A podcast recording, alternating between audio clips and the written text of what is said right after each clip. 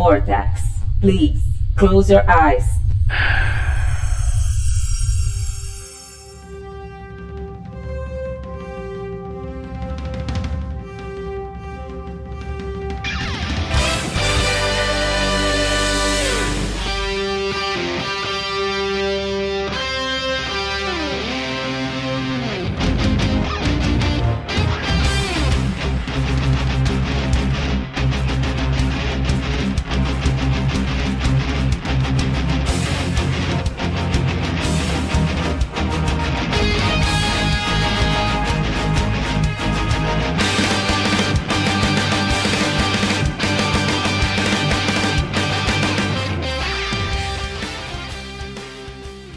Bem-vindos a bordo. Está começando mais uma edição do Vortecast do site vortexcultural.com.br.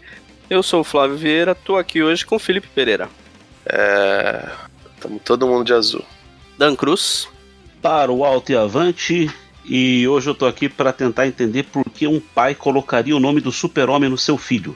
Muito bem. Aqui também Jackson Good. A voz Marvete hoje aqui. Então tá. Aqui também, Thiago Augusto Correia. Eu tô impressionado que 14 de janeiro estamos no segundo podcast já.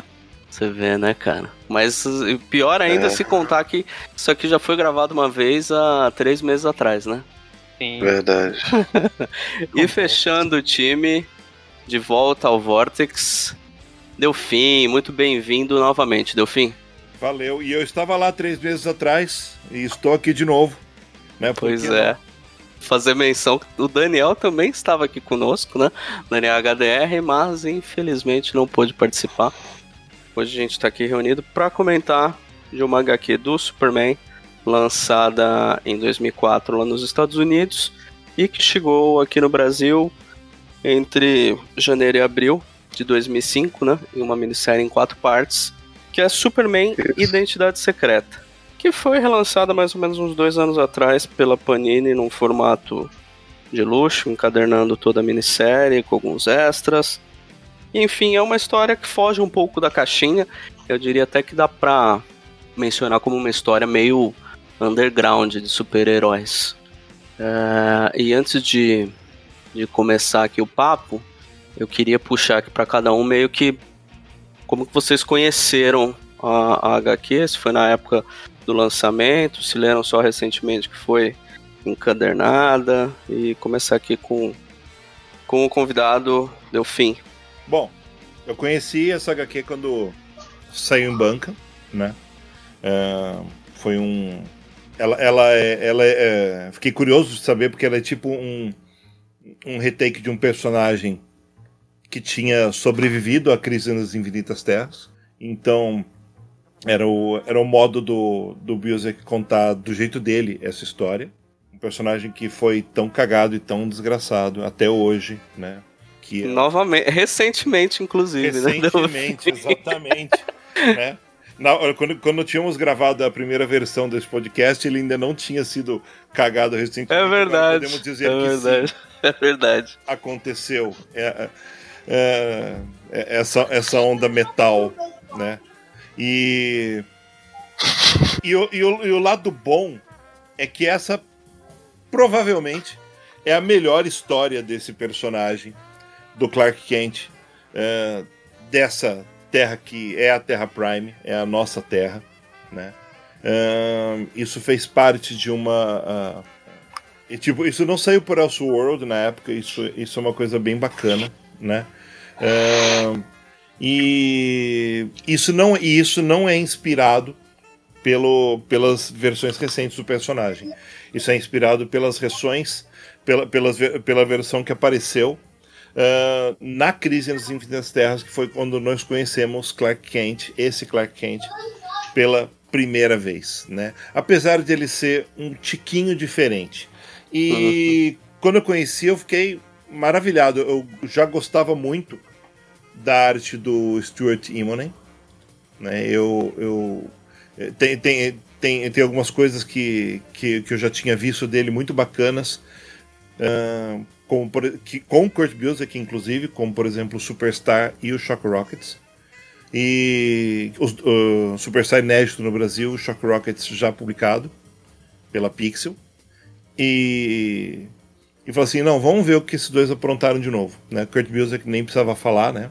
Kurt Busiek, tipo, Astro City nas costas, trazendo toda a qualidade, né? E, e, lá, e lá fui eu enfrentar o quadrinho, tipo, uma dessas, uma dessas poucas histórias que, que te faz ter orgulho de ser leitor de quadrinhos, sabe? Porque te deixa, te deixa feliz, sabe? Te, deixa, te, te dá satisfação. Uh, e eu fui tomado desse sentimento quando eu li é, essa história. E eu fiquei distante dela por um bom tempo. Eu reli ela três vezes, a última delas para gravar o último podcast. E, e, a sensação, felizmente, foi a mesma. Foi, foi uma das coisas mais legais de todas. Né? Eu, eu percebi que a história não perdeu a magia, não envelheceu. E que principalmente a gente pode desconsiderar todas as cagadas feitas com o personagem desde então. Acho que essa versão é melhor do que qualquer outra versão que tenha aparecido. Fora, fora o fato de que o Biosik é um poeta, né? Ele, ele, lida muito bem com, com, com as situações, ele lida muito bem com o, o caráter humano dos personagens, muito mais do que o caráter heróico. Né? O, heroísmo, o heroísmo vem do caráter humano e não dos poderes. Isso é muito importante. E, e é isso que essa história me traz sempre. É, é, curioso, porque eu também tinha. Eu, eu li, não li quando saiu em minissérie, li num scanzinho, deve ter uns 10 anos. E comprei na época que saiu a versão da Panini encadernada, mas só fui reler também quando a gente gravou o podcast, né? Da última vez a gravação não deu certo. E também, cara, a surpresa foi a mesma, assim, deu fim. Acho que até o livro, o quadrinho até cresceu para mim bastante relendo nesses aspectos, principalmente assim de do lado humano do personagem. Mas passando a bola aqui pro pro Thiago. Thiago, você teve contato com a com a HQ quando, cara? Tive recentemente. Eu lembro dessa edição da, da, da, Panini no comecinho ali, que saiu acho que um pouco próximo do, do Legado nas, das Estrelas, ou estou me confundindo aqui. Acho que foi na mesma época mesmo. Sim, foi ficou naquilo também. de preciso comprar, preciso comprar. Daí só quando saiu a edição especial que eu acabei comprando em encadernado mesmo. E eu lembro que eu li também assim. É... Sei lá. Li meio, sabe, tipo, poxa, será que essa história é boa? Então, Daí teve essa surpresa também que vocês mencionaram, porque é uma, uma pegada muito diferente daquilo que a gente está acostumado, né? Principalmente que na época que eu li, que eu acho que deve fazer no máximo um ano, assim, uns meses antes da, da gente gravar o podcast, nem tinha a ideia de gravar na época. E eu tava numa época lendo muito quadrinhos de mensal, assim, principalmente da, da DC, então causou essa, essa narrativa diferente, assim, essa esse, esse impacto, né? Você, tá, você precisava de terapia, cara. Porra, ler mensal atualmente é complicado. É, eu devia estar tá lendo 952, alguma coisa assim. Depende. Realmente você precisa de terapia. Falou deu fim que acompanha, né, cara? Não, perde. Mas é pro teu lugar de fala que ele, que ele manda essa. Você. É. E você, Felipe? Cara, eu tô até assustado, porque, tipo, tudo bem que tem bastante tempo que eu não leio é, coisa mensal, mas eu peguei na época mesmo. Eu fiquei até putíssimo, porque é, tal qual o Thiago também tava lendo o Legado das Estrelas. Estava achando sensacional e não tinha nem noção de quem era, de quem era o Mark Wade na época, muito menos o, o legado do, do, do Wade, né? Ou tô enganado? É. É do Wade. E, e também não sabia muito bem quem era o Kurt Busiek. E eu comprei meio por acaso, porque um amigo meu tinha. Eu, eu, lembro que eu tinha lido uma história. Uma história que, que tava anexada na, na Wizard Brasil, na época que a Wizard era da, da Panini já.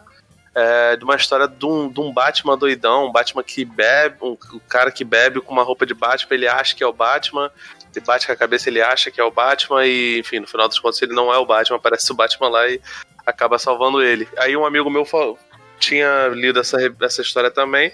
Falou, pô, então, tem uma história do, do, do, do Super-Homem que é mais ou menos assim, assim, tá saindo agora. Acho que tu vai gostar. porra, achei do cacete e não sei, não, não lembro o motivo, provavelmente devia estar faltando dinheiro na época. Não comprei a edição 4, fiquei um tempão sem, sem conseguir terminar a porra da, da, da história. Aí depois o Santos Khan me, me salvou, mas na época eu já gostei pra caramba. Cara, é curioso, eu, eu tive esse problema com o Reino do Amanhã, cara. Na época que abriu, lançou, eu comprei o, Tá os três primeiros e não consegui terminar, velho. Que tava sem Nossa. dinheiro pra comprar. Eu perdi. Isso dá agonia, velho. que história do Batman é essa que você falou que você comentou? Cara, eu não lembro, Delfim. É, eu lembro até que a gente comentou isso no outro, no outro podcast, mas era. Eu eu realmente não consigo lembrar. Eu devo ter ela na, na casa da minha avó, tá ligado? Mas eu não consegui lembrar qual era o nome da, da, Eu da não- história. Mas era uma história bem curtinha, bem maneira, cara. É, eu não lembro dele bêbado, mas tem aquela. o estigma de Batman, que é tipo. um. um, um cara que tem. é, deficiências e tal. E é fã do Batman, ele finge que Não, não era. é o Batman pela vizinhança. não sei se Não foi era isso. essa, não. Era, era um que o sujeito tá com uma. uma- um- provavelmente ele se vestiu. Acho que não era nem festa fantasia. Ele deve ter se vestido pra poder dar uns catracos com a, com a mina dele. Aí depois ele bateu a cabeça, acordou sem lembrar quem era. Achou... O pessoal falou: Pô, você é o Batman, tava acontecendo um crime. O cara foi tentar resolver, quase morreu. E aí o Batman, tipo, é uma história de que, olha, o Batman inspira, gente. Mas esse Batman aí é do Leblon? Não, Espero que não, né, cara? Espero Pô, que Não, não. não era não. Mas Deus quiser. tem, tem duas edições, Elseworlds, que saiu. que eu li recente, provavelmente tem muito mais, mas é que, que eu me recordo de ter lido. É, sim, coisa de. num espaço aí de uns 5 anos atrás, que é aquele Batman Guardião de Hollywood e esse estigma do Batman. O Guardião de Hollywood é um cara que tem uma produtora e sofre um acidente, acorda achando que é o Batman e fica fica nessa. Uma história até legalzinha, assim, divertidinha. E tem esse o estigma do Batman que é bem bacana. é, pouca gente acho que conhece, vale a pena dar um, dar um confere. É, no Brasil saiu pela Mitos. É, as duas saíram pela Mitos. É, mas assim, Bem cara sendo do bem sincero, a, a- a única coisa que tem em comum entre Identidade Secreta e essa, essa história que eu não consigo lembrar o nome é essa premissa, porque o Identidade Secreta desenvolve muito mais coisa, né? Ah, sim. E. Bom, e recente teve, teve a outra do Music que foi publicada é, esse ano, ano passado, pela, pela Panini, né? Também do Batman. Mas não vem ao caso, isso é papo pra outra, outra conversa. E, e você, Dan? Você, como É, um- então. um grande fã de Superman? Eu nessa época foi quando. Foi logo na transição, né? Da, da Abril pra Panini. Então, é, teve aquele período da, da fase premium da Abril que eu dei uma parada, porque era caro pra caramba pra mim na época, né? Todo mundo parou nessa época. Todo mundo. Superman, Se a gente né, for cara? pensar, se fosse o preço de capa hoje, tava bom demais, né? Nossa senhora. 9,90, né? É. cara? 9,90. Aquilo era um absurdo, né? Porque o- Ah, mas É. era outro tempo. era outro tempo. Apesar Mas de que na aí eu- época também era caro, né? A gente que era burguês. A gente que era burguês, porque eu recebia Exato. 10 reais de mesada, era burguesinho. Aí, a- a- eu tinha dado uma parada, quando voltou pela Panini, eu co- continuei a acompanhar mais ou menos. E o que eu não, não gostava de acompanhar era justamente Túnel do Tempo, né? Que era, o- era como era traduzida a série Elseworld aqui. Porque a Abril tinha feito uma época, durante as revistas mensais mesmo, ela tinha lançado durante quatro meses, ela pausou as histórias do Super-Homem e colocou só Túnel do Tempo. Então as histórias até que eram legais, eram divertidinhas, mas eu ficava puto porque eu queria continuar a história. Era da época da destruição de Metrópolis, da, da, da praga dos clones, o Lex Luthor tava morrendo. Queria ver Danjurges, né, cara? Os caras Eu queria ver Dan Jurgens, pô. com, com, com o É. Swan, parceiro. Vai tomar no cu. Ah, então, eu tinha parado de acompanhar qualquer coisa que não fosse a revista mensal, né? Que não fosse de linha. Se o negócio não. eu não, não queria ler. Aí o, um amigo meu, que é o Rodervan, ele comprou essa, ele tava naquela vibe de. né? Que tava bombando na época. Eu falou, Dan, comprei um negócio aqui, pô, você vai gostar. E ele me emprestou, ah, acho que as quatro, de uma vez, eu já tinha comprado as quatro. Cara, eu pirei, eu achei aquilo uma uma das melhores coisas que eu já tinha lido até então do, do, do Superman e não tava na revista de linha, né? Era uma coisa totalmente diferente. Aí, logo depois eu consegui comprar em sebo. Logo de... Isso foi na época mesmo, mas aí já tinha passado, né? já tinha saído a última edição. Eu fui num sebo, consegui as quatro edições de novo para reler, né? Então, só no lançamento eu li duas vezes. Aí passou, vem aquela época de, de, do casamento, que eu vendi grande parte da minha coleção para pagar o buffet, e ela foi junto. Aí agora, recentemente, nessa, nessa, nesse encadernado de capa dura da Panini, eu readquiri, li de novo, só dessa vez eu já li umas três vezes a edição, e cara, cada vez que eu leio, eu, de verdade, eu choro. Não tem como. Eu, Hoje cedo eu tava relendo pro, pro podcast, minha esposa tava do lado e eu tava uh, chorando como um idiota ali, porque eu acho muito linda essa história. legal, legal. E você, Jackson? Leu pro, pro podcast? Já conhecia? Não, eu reli, né? Eu reli, não, nem li. Fui fazer igual o Rafael. Eu, eu, reli, eu reli pro podcast, mas eu li na época que saiu a minissérie da, da, da Panini, né? Eu tenho essas edições ainda. O Superman, assim, é um personagem que eu nunca tive muito saco para acompanhar a mensal dele. Cada vez que eu tento é por pouco tempo, logo desisto. Inclusive com o Bendis agora recente, não, não deu, não dá, desculpa. Eu acho muito chato as histórias do Superman como protagonista. Eu gosto dele enquanto, enquanto símbolo para os outros heróis, outros personagens da DC se inspirarem. Aí eu acho que é onde ele, ele se destaca, né? E aí, minisséries, assim, é, é o que geralmente eu acabo vendo mais dele. E na época que saiu essa, eu fui assim mais pelo, pelo Music mesmo. Eu não lembro se eu tinha lido Marvels já, mas eu já tinha lido a dele nos Vingadores, que é uma das coisas que eu mais gosto, assim, ever, de, quadrinhos. E fui mais pelo, pelo nome dele, né? E eu lembro que eu curti pra caralho, cara. Nossa, é uma história, inclusive, que eu já indiquei, já emprestei pra, pessoas assim que não, não são do meio, né? Que são os civis, que não estão acostumados a ler, a ler muita coisa, e todo mundo curte, cara. Então, uh, posso dizer tranquilidade também, que uma das melhores histórias do Superman, assim, que eu já vi e dos é. quadrinhos em geral. É ótima para introduzir leitor. Eu pelo menos acho, né? Sim. Não, funciona, funciona mesmo. Funciona muito mais do que aquelas bobagens que, que, sei lá, a gente costuma fazer. Eu demorei para me dar conta de algumas coisas, né?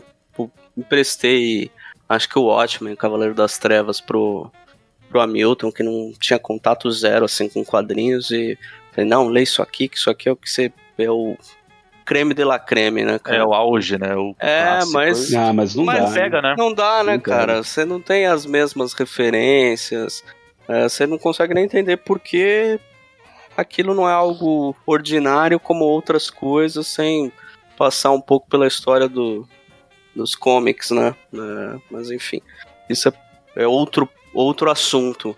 É, mas é curioso, o, o Music também me chamou a atenção por conta de Marvels, acho que por conta de muita, muitas outras séries conhecidas, mas Marvels certamente é o que, que eu me recordo, assim, primeiramente dele. E eu queria puxar já nisso e passar aqui a bola pro, pro Delfim, já que temos um especialista entre nós, para comentar um pouquinho assim da carreira do, do Music. Obrigado pelo especialista. Oh, né? Sempre, Na, nada, mais longe, nada mais longe da verdade. Mas, né, mas, mas, vamos lá, né? O, o Biosic é um, um, um, escritor americano que a gente conhece muito uh, por alguns quadrinhos muito emblemáticos que, que ele escreveu na vida. A gente conhece ele por Marvels, na Marvel, que é talvez o, o quadrinho Marvel mais conhecido dele. A gente conhece ele por Astro City, que é a grande obra autoral dele, que ele começa, que ele começa a publicar uh, um pouquinho antes do. Um pouquinho antes do, do, do Identidade Secreta, inclusive, 2003. E, uh, e ele tem uh, na DC várias participações tal, mas o grande quadrinho dele na DC é um quadrinho juntamente DC e Marvel, que é Liga da Justiça e Vingadores. Né? Sim. E, juntamente que... com o Jorge Pérez. Que é o crossover que vale, né, Duffy? É, é o crossover que vale. Ah, não, tem vários crossovers que valem, eu acho, mas tipo, não. não amálgama, não, não pô, amálgama. caramba. Não, tem coisas boas, tem coisas boas. Não dá pra falar que foi tudo uma merda, mas certamente eu acho que, assim, meu ponto de vista, Liga da Justiça e Vingadores foi o melhor, assim, do que, do que já saiu. E eu gosto de bastante tranqueira, viu?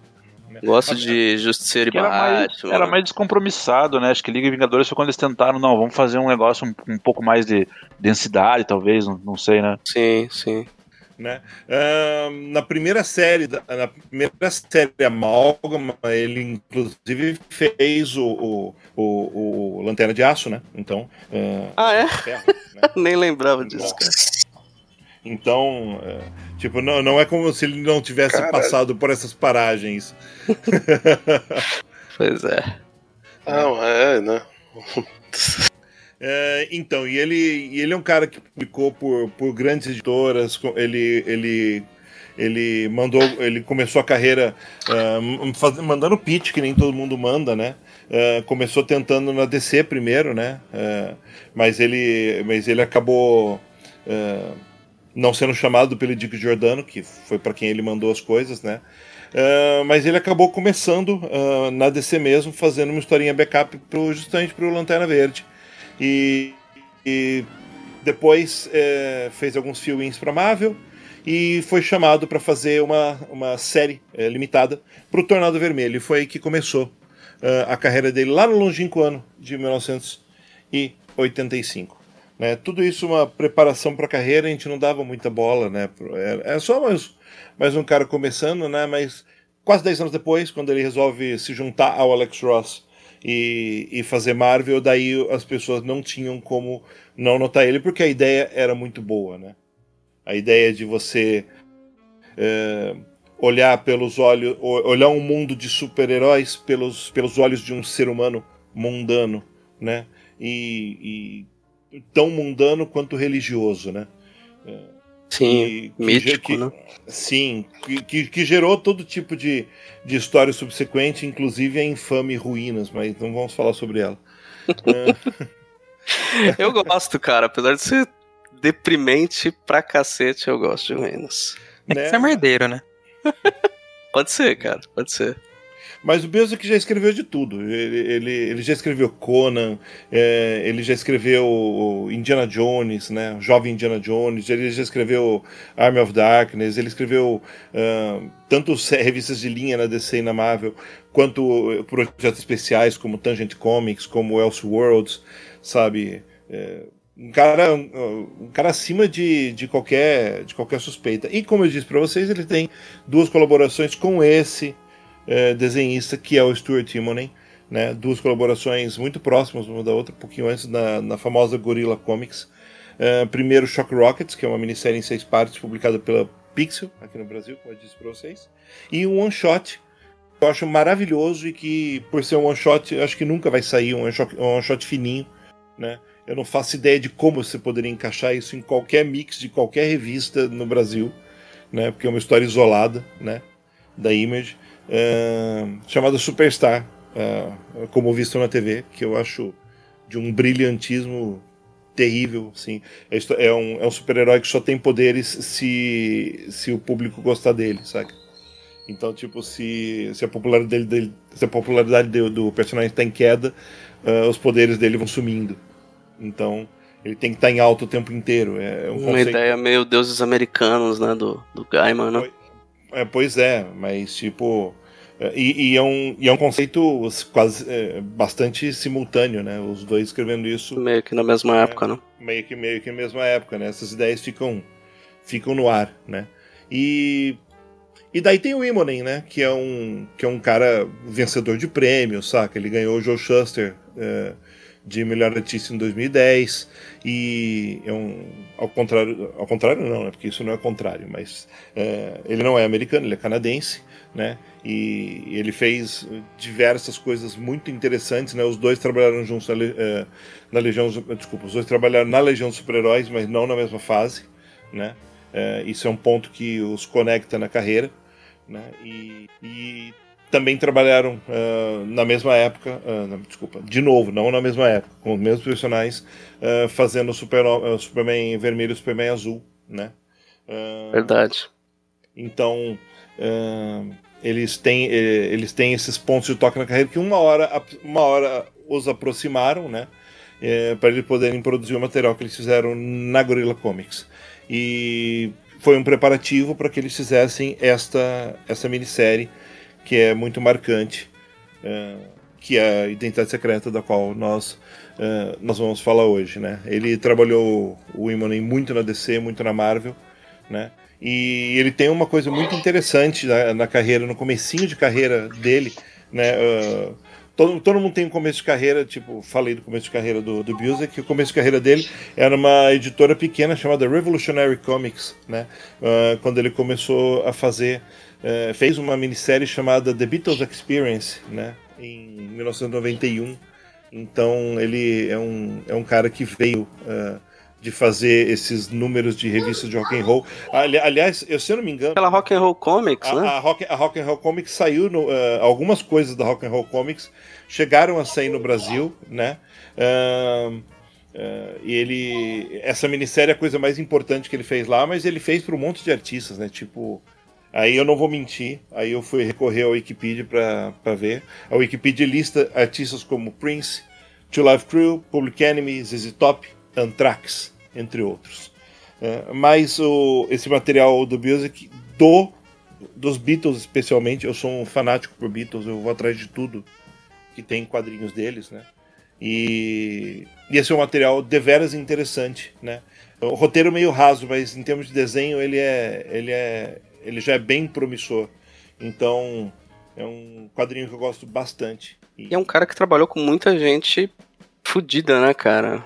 Ah, é, sim. Né, Brian K. Vaughan. É, Mark Wade, né, Mark Wade, né, Music. Né, né, o, ele, fez, ele fez a noite final com Cal Castle. Exato, né, exato.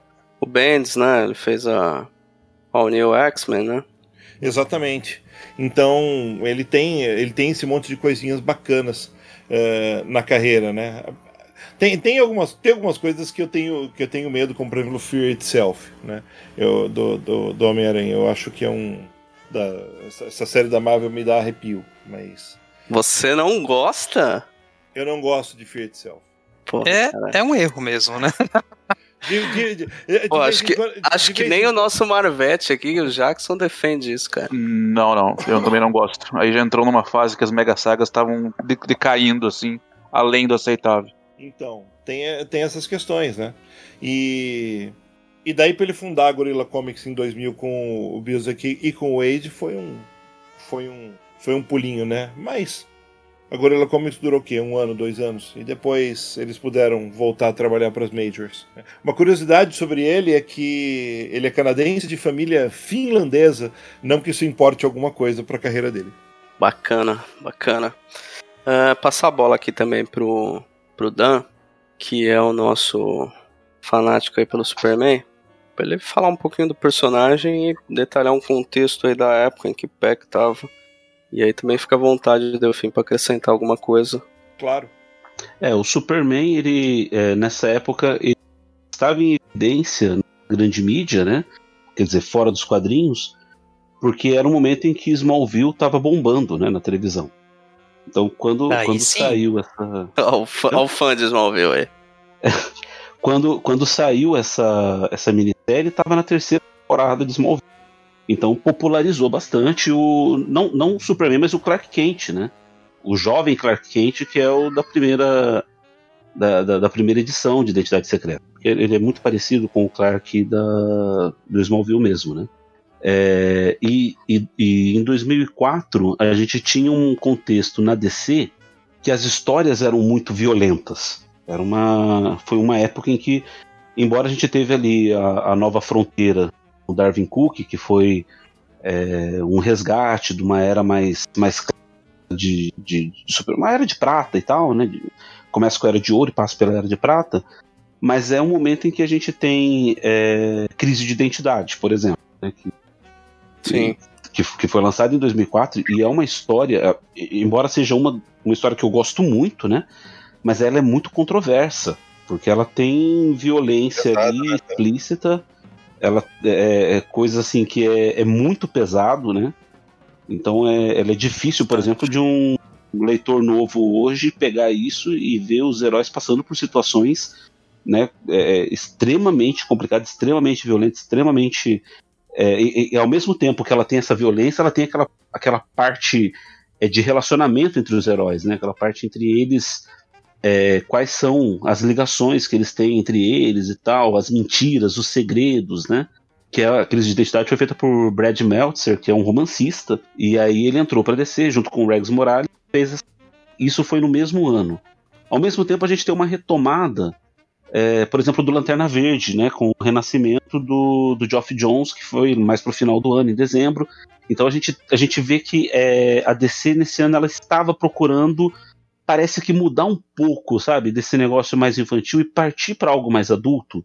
Então os gibis da DC é, é, hoje para mim soa como, como se estivesse sangrando as páginas, sabe? Você pega, por exemplo, a grande saga que foi é, Crise Infinita, tem morte ali e sangue, cérebro voando e tripa, sabe? A rodo. Era uma coisa bem absurda, né? Mas ao mesmo tempo a gente tem umas histórias um pouco mais clássicas, como por exemplo a Liga da Justiça, um outro prego do, do Alan Davis, né?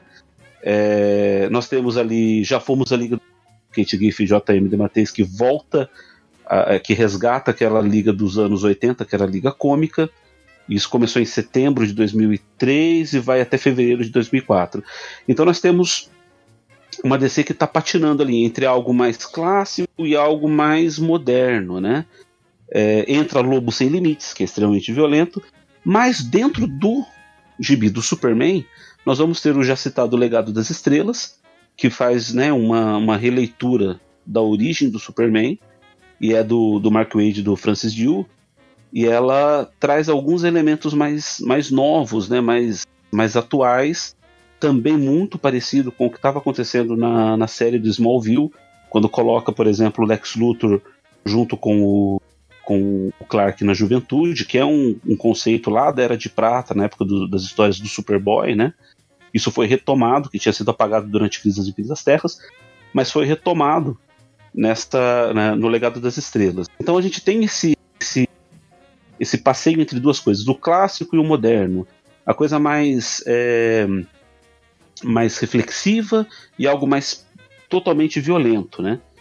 No gibi de linha, o Superman estava passando pela fase do Brian Azarello, que é aquela série pelo amanhã. Pelo né? amanhã, né? Aquele arco pelo amanhã. Isso, que tem uma pegada é, reflexiva também, porque começa com o Superman no confessionário, né? Falando com o padre, padre Daniel lá, que padre bombado. o nome do cara. É. E belo nome, adorei. E ele conversa com esse padre, confessando o pecado dele, e ao mesmo tempo a gente vendo, né? É, um, a história se passa em dois tempos, né? É, também teve nessa época a história do Joe Kelly com Michael Turner, que é Godfall, Fim dos Deuses. Também uma coisa totalmente diferente, o Superman em uma outra situação, né? Então, assim, você tem o Superman em evidência nessa época, você tem o desenho da Liga, aquela animação dentro do universo do Bruce Timm, que é Liga da Justiça estava no, no, final da primeira temporada e no mesmo ano começa a primeira temporada. Aliás, perdão. Liga da Justiça estava no final da sua última temporada e começa a primeira temporada de Liga da Justiça sem limites que apesar de ser um show diferente, é uma continuação, né? Então a gente tem ali ele como. Né? É, muda um pouco a, a, a linha, né? Começa a aparecer mais heróis, começa a focar mais no relacionamento entre eles. Como o Jackson falou um pouquinho antes, né? O Superman acaba sendo é, é, colocado como a inspiração dos outros heróis, né? O, o cara que está ali por cima, mas se foca na, é, é, foca nos no, no, no secundários, né? Tanto que o primeiro episódio foca mais no Arqueiro Verde, que é um herói, né? Tipo, sem poderes e tal, e que não é o Batman, que é de primeiro escalão. É, e aí fica como, como eu tinha falado, né? O, que o Jackson tinha comentado sobre o Superman como algo atrás, né? Algo por trás dos heróis, servindo como inspiração e, e as histórias focando em personagens menores. Mas ainda assim a gente tem o Superman em evidência nesse período. Tanto que já está em pré-produção o, o filme Superman O Retorno, que vai começar a produção no ano seguinte, 2005, né, que vai estrear em 2006. É, mas a pré-produção dele é uma coisa longa também, uma coisa que, enfim, né? Isso é, desde os, anos, desde os anos 90, quando tinha banco. É, tá em, produ tá em produção Exato, eterna. Né? Uma pré-produção eterna. Mas já estava, então, essa, essa em vista, né, um retorno do Superman aos cinemas, né? Inclusive é, é então é, bem, é, é, bem esse espírito também de ser de, de, retor de, de ser reflexivo e de retorno a, a histórias da Era de Prata. O é, Brian Singer tenta resgatar uma, uma, uma coisa do, do, dos filmes do Donner, né? Exato, tanto que é uma continuação direta de Superman 2. Exato. Uhum. Então ela, essa história ela vem no meio desse turbilhão né, de, de, de eventos e de, de histórias que a DC estava colocando. E aí, qual que é o qual que é a pegada? A gente vai para algo mais violento? O Superman é arrependido porque matou um monte de gente, quer dizer, né? No caso do Pelo Amanhã, achando que teria sido responsável pela morte de várias pessoas? Ou vamos pensar nesse Superman é, mais clássico, mais era de prata, né? E aí vem Identidade Secreta que traz um Superman que não é o Superman, não é o Superman que a gente está acostumado, que é um, um, Clark comum, né? Que é um Clark é, do, do, mundo do mundo normal, do nosso mundo, né?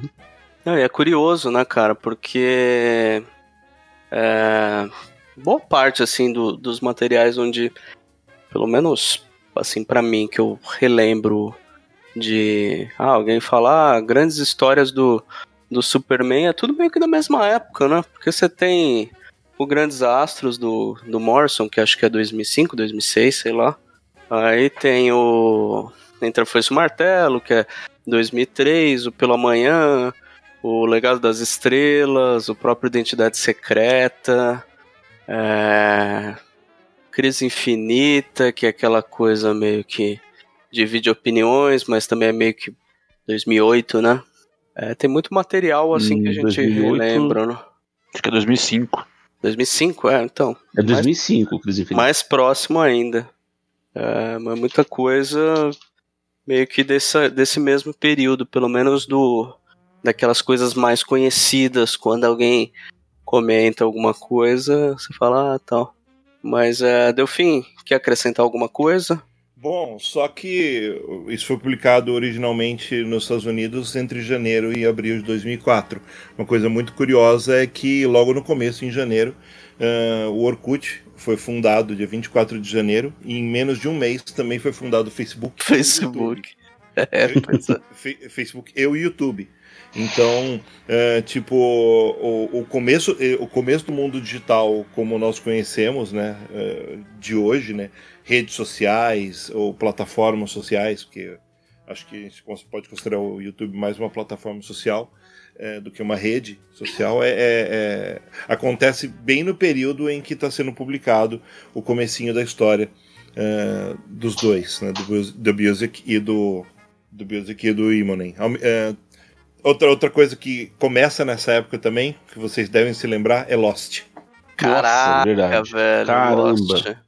É fóruns e mais fóruns. É, eu achei que a gente ia fazer um, um podcast alto, astral, Delfim. O que, que você tá trazendo esse, esse tipo de, de, de pauta? É, eu, eu acho que eu vou sair chorar um pouco e depois eu volto, que é complicado. Vocês não, querem que, não querem que eu fale quem foi eleito, quem não foi eleito nessa época, né? Não, porque aí a gente fica realmente depressivo, cara. Voltando aqui ao, ao tema. Identidade secreta, né? A, a ideia original da coisa era retomar né, o Superboy da, da Terra Primordial, né? E, e, e, contar a origem de como ele descobre os poderes dele. E a gente vai acompanhar isso ao longo de, de quatro edições, onde elas são bem espaçadas. É, durante a vida do, do Clark. E a ideia aqui é comentar um pouco sobre cada um desses capítulos. E o primeiro deles, Thiago, se você quiser puxar, cara, seria bacana. É, são é o... quatro capítulos, né? É Smallville, Metrópolis, Fortaleza e Amanhã. Mas comentando do primeiro.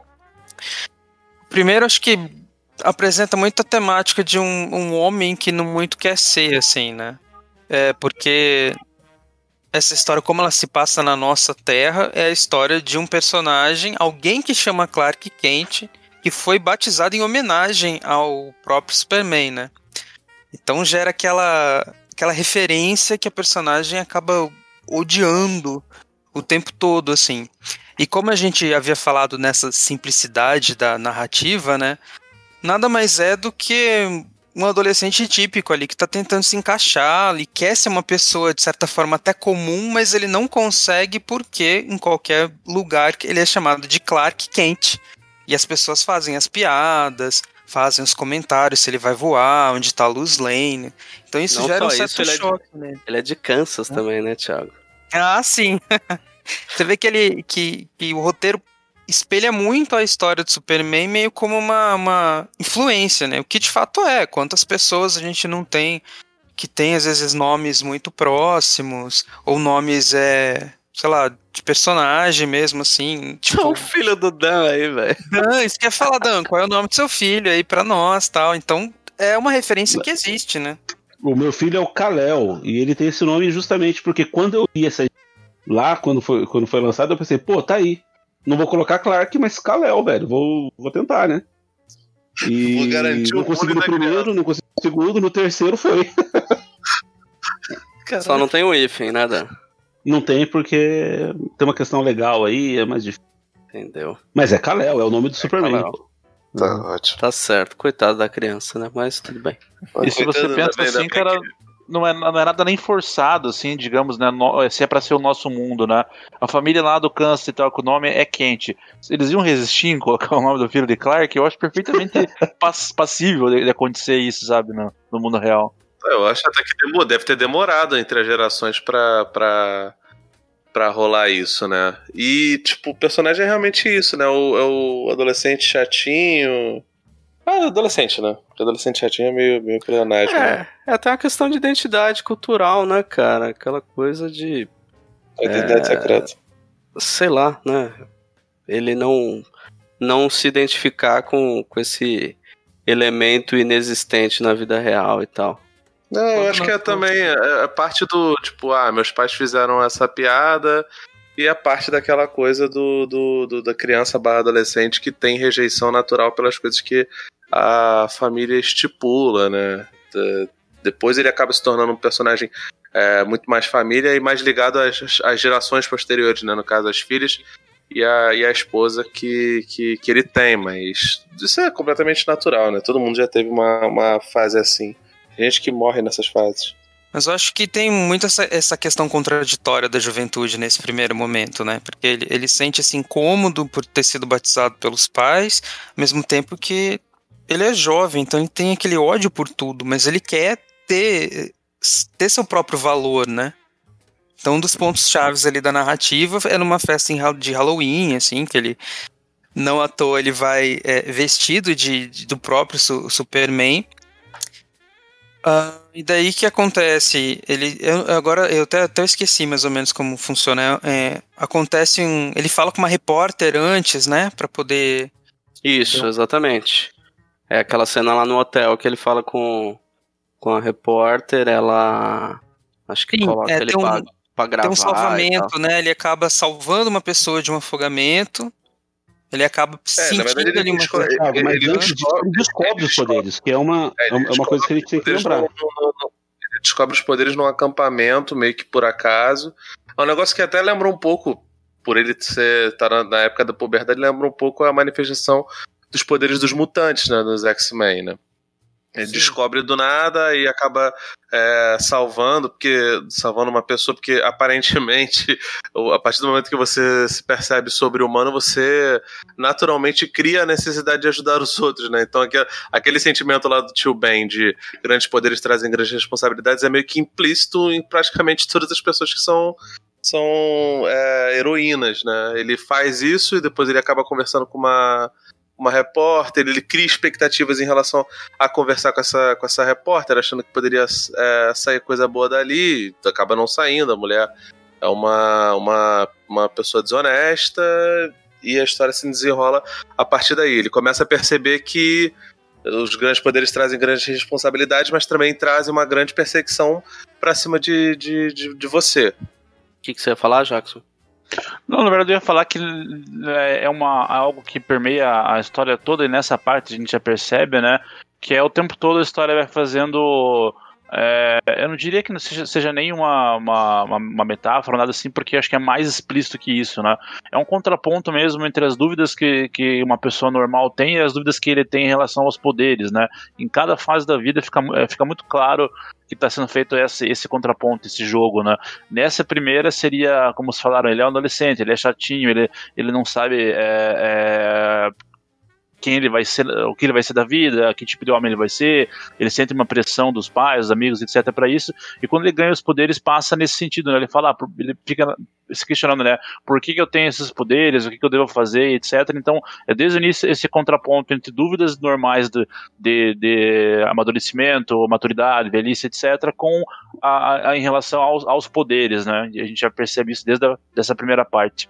É, tem uma coisa que me incomoda um pouco, mas é muito pouco, assim, sabe, nessa, nessa primeira parte, que é com relação aos bullies, né, os valentões lá que, que sacaneiam ele. É, que sacaneiam ele. É, os caras sacaneiam ele falando, ah, e aí, você vai enfrentar o Lex Luthor não sei o que, o Brainiac. O cara, os caras começam a citar é, os personagens do, do gibi, do Superman, pra sacanear o Clark, e eu fico pensando, caramba, velho, quando eu sofria bullying na escola, os caras não liam gibi desse... Os caras não sabiam quem que era o Brainiac. Ah, mas aí, né, cara? Ah, mas, mas aí tem, mas aí tem tipo, tem tem uma série de, se tem, se é o mundo real, tem uma série de TV rolando, sabe? E tipo, e, e, e, e tava, tavam e não é como se, eh, se esse personagem não tivesse em alta. Não é como se nos anos 90 não tivesse tido outra série de sucesso do Super-Homem, né? Sim. Ou é um bullying é. dedicado, né? Um bullying que pesquisa para fazer o bullying. Bullying que né? pesquisa para isso. Porque eu entendo os amigos dele. Quem que foi a primeira formação do, dos titãs e tal? Até ali, beleza. Mas os caras que, que, que, que, fazem o bullying e tal, na, na minha época, eram os caras que mal sabiam ler, velho. Eram os repetentes, entendeu? Ah, mas, mas, se você, mas se, você quer zoar, se você quer zoar um cara com o nome do super-homem, você vai e procura. O mais Exato. básico. Os caras são dedicados mesmo, então. E, e você quem tem faz que... bullying, quem faz bullying, quem faz assédio moral é extremamente dedicado. Eu posso garantir para vocês. e, e, e, e para além, né? O Kurt Busiek tava olhando pro futuro, porque hoje em dia essa nerdaiada aí é o puro suco ah, do, é. do churume e do que é uma parte considerável da alt-right, da extrema-direita hoje. Então, tudo é possível. É, uma acho outra que coisa que eu fico até... pensando. Perdão, é, eu acho que ele pode até. Não, só para terminar o bullying. Ah, tá. é, eu acho que pode até ser isso, entende? Porque eu me lembro quando eu era novo e gostava muito de Arquivo X, que tinha um cara na minha escola que ficava me zoando do Arquivo X, mas ele citava todos os personagens. Tipo, ele assistia mais do que eu, mas eu era o zoado. ele gostava eu queria ter zoado assim. Caralho, não, eu era zoado porque eu lia quadrinhos e tal, quando era é, criança, levava pra escola, mas, tipo, nunca nesse nível, não. Era, não, os caras que era outra, né, outra zoação, assim, tipo. Baixaram a minha calça uma vez. Vai ler isso aí, seu zoado e tal. Eu já, eu já simplificava pros caras que eu era gordo, né? Então não tinha que pesquisar muito, né? Era só falar. eu também, eu sou baixinho, né, cara? Baixinho, então você tá ligado. Tem um episódio, né? cara, na sétima série que abaixaram a minha cueca. Cara, tava com tão... do Super-Homem. E eu oh. não tinha cueca do Super-Homem, eu queria ter, velho tinha. Se eu Mas tivesse, falaram. ainda tava bom. É, a minha se, se rolasse ia ser cuequinha verde. e a outra coisa que eu penso é o seguinte: se rolasse a, hoje, a, seria o... cuequinha verde, né, Flávio? Exatamente. Não, mas é só legal mencionar pra, pra, pra fechar, porque eu acho que isso é um ponto importante na trama, como ele é traído, né, pela, pela jornalista, algo que o Felipe já, já mencionou um pouco, e isso também vai moldando hum. o caráter e a personalidade dele, né? É, a forma como, é, ele, cara, pra... como ele vê o mundo e como ele vai se portar no próximo, nos próximos anos, né? Ele, ele chega à conclusão que todos os o que, que basicamente todos os heróis têm em tentar manter uma identidade secreta. O, o Homem-Aranha ele usa uma máscara para não pegarem a Tia May e a Mary Jane, né? E por aí vai. Mas ele cresce sendo desconfiado como o Batman. É verdade. Né? e ele, tem essa, ele tem essa característica que o super-homem uh, não tem. Ele, ele perde a inocência de um, de um jeito. Tipo, ele sente essa traição dele estar tá sendo filmado a revelia uh, de, assim, de, de todo jeito. E daí, e, e daí ele, começa a ser. Começa a perseguição uh, pelo governo, né? E, e daí, e daí quando tem, tem, tem a, a, a, história do Halloween que vocês falaram, né? É, ele, que ele resolve fazer fazer essa brincadeira ele, e, e, a jornalista ama, assim como a Lois Lane arma na, na cronologia real do, do Super-Homem, né? Uh, um, um, truque para ele salvar ela. Uh, a Cassie se baseia num plano de quadrinhos e arma o mesmo plano, né? Para uhum. ser salva e, e não acontece. Sim, sim. Eu quero acrescentar que a, é, quando, ele, quando ele descobre os poderes, ele tem uma splash page que é maravilhosa dele voando. Sim. Né? E, e é uma coisa que eu percebi ah. durante toda, toda, toda, toda a série. É que geralmente quando a gente tem uma splash page, essas páginas duplas, né, no, nas, nas revistas de linha, nas minisséries, nos especiais, são, são páginas que tem muita ação né? Que tem vários heróis ao mesmo tempo lutando e, e enfim, tem aquele monte de coisa, um monte de, de, detalhes. E nessa história não é isso. Quando você tem uma página dupla, é uma coisa muito contemplativa, é uma coisa de paisagem. É né? Geralmente cores frias, inclusive. Cores frias, exatamente. E apenas ele, ou né, mais pra frente com, com um ou dois personagens a mais, mas é uma coisa mais contemplativa, uma coisa mais é, que, que vai pro lado do belo, né, do, bonito e não do massa velho, né? Como geralmente a gente está acostumado a ver. Se eu não me engano, a colorização desse quadrinho é do próprio Stuart Immonen, né? E, cara, é, eu acho lindo. Eu acho os, os tons. Às vezes ele bota uma, uma cor só pra ser a, a, a parada, assim, e mistura o corpo do, do desse Clark com o cenário. É um negócio absurdo, cara. Eu, eu não. O Delfim até citou lá no começo as, os quadrinhos que o Imonen é, desenhava, eu conheci ele por conta do, do, do Superman elétrico, né? Uhum, e bem diferente o traço, né? É bem diferente. Cara, é, bem, é, é, bem diferente, é realmente outra coisa, mas, pô, ali você. Ele desenhava pra cacete, sempre desenhou muito, né, cara? Aliás, essa fase era uma, uma fase que tinha apesar dos roteiros serem uma porcaria, o Superman Elétrico tinha vários desenhistas muito legais também. Eu ia, eu ia, falar isso da retomar o que o Felipe falou das cores, cara. Eu ia até perguntar, ele, ele já antecipou, obrigado, Felipe, quem era o colorista, ah, porque das outras coisas que a gente vê do, do, do Immonen, eu lembro dele fazendo Vingadores, uma época com, com o Bendis. É, teve aquele Nova Onda, que era com o Warren Ellis, que era foda também, era muito engraçado aquilo da Marvel, só que durou pouquíssimo, né? E o traço dele, cara, não sei se pela cor, ou, ou, não só pela cor, obviamente, né? Mas era algo muito mais, até puxando um pouquinho pro caricato, assim, né? Era algo muito mais simples. E aqui nessa história, pelo próprio tom da história, é, ficou algo um pouco mais realista, assim, né? E muito por causa da cor, né? Então é interessante saber que foi o próprio Imune que, que fez a, a colorização dessa história, né? Acho que, eu, pelo que eu lembro, assim, a única história dele que tem esse estilo de, de colorização. Sobre as cores, né? Ele acaba explicitando esse contraste entre as cores do quadrinho e as cores da vida real, também na abertura de cada capítulo, que começa com uma, um quadrinhos do que seria do próprio Superman mesmo, né? Talvez de da Era de Prata ou um pouco anterior assim, e daí vai para nossa realidade. Você percebe que é bem é bem gritante assim que as cores elas já ficam não ficam tão aquele fundo que é meio berrante, né? É, eu, eu tenho minhas críticas em alguns momentos, assim, ao, ao Imonen, é, mas mais com caracterização, assim, de, de personagem, assim, com, com os rostos mesmo.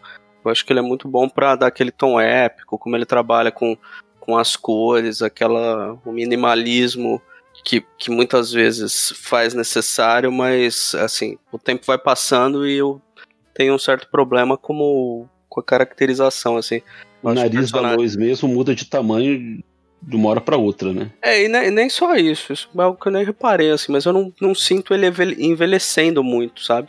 Ao longo da, da história. Era algo até que eu tinha comentado com o HDR também. Fez umas contribuições bem legais aqui em relação ao, ao traço do Imone nessa parte, mas enfim, indo aí para para a segunda edição. Metrópolis, vamos lá quando a gente chega em Metrópolis, é, acontece uma coisa interessante, um aspecto interessante que parece que a narrativa do próprio Super-Homem vai se alinhando com a narrativa desse Clark Kent, né? É, o Clark ele muda para Manhattan, ele começa a trabalhar em um jornal, no caso a, New Yorker. É revista. A escrita, uhum. é, é, a escrita dele é meio vista como algo fria, assim, e até há essa, essa sensação, assim, esse comentário da editora de que ele parece uma pessoa fora do mundo e um aspecto que a gente não, não comentou é que a, a própria a própria, a própria HQ é narrada pelo personagem, né? Tem aquela narração de tipo de balão de pensamento, assim, mas a gente percebe que ele tá escrevendo alguma coisa. Dando já ah, sim, é o diário que ele, que ele tá, escreve numa máquina de escrever, né? Sim, Isso. Sim. É, porque aqui remete àquela a primeira edição, que o pai dele ficava falando que ele ficava é, datilografando na, naquele trator e aquilo era a fortaleza da solidão dele, né? Uhum. Lá, na, lá na primeira edição ainda. E, e tem e é um outro curioso, motivo né? que vai ser falado mais pra frente, né? Ah, sim, é, é, e... mas eu, eu gosto bastante dessa, dessa edição uhum. porque entra um pouco da.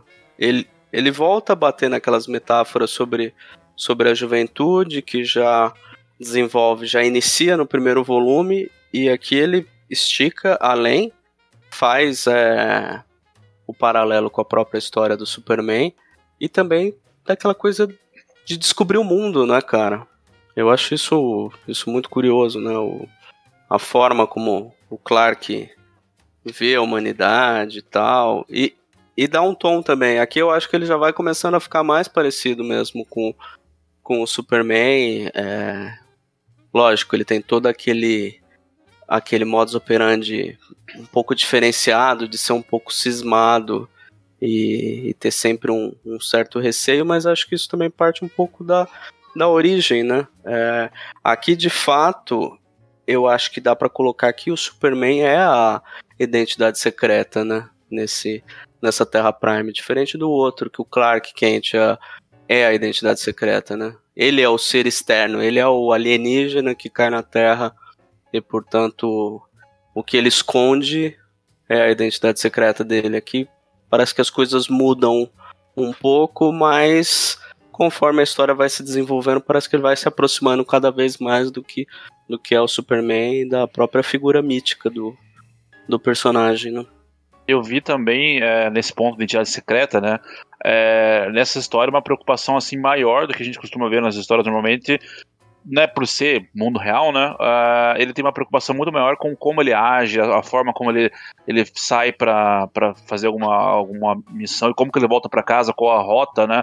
Então todo, tudo aquilo que ele, as ações que ele toma ali para proteger a identidade secreta parece uma preocupação muito maior do que geralmente os heróis têm. E mesmo assim, né, no desenrolar da história, chega um ponto ali que você vê que não, não adianta muito, né? Até certo ponto ele consegue se manter anônimo, mas é, quando o governo entra na jogada e tudo mais, se para pra pensar, tivesse alguma coisa no mundo real, algum, algum herói, alguém com poderes, não, não conseguiria se manter em segredo durante muito tempo, né, cara? E, e você vê isso no desenrolar da história.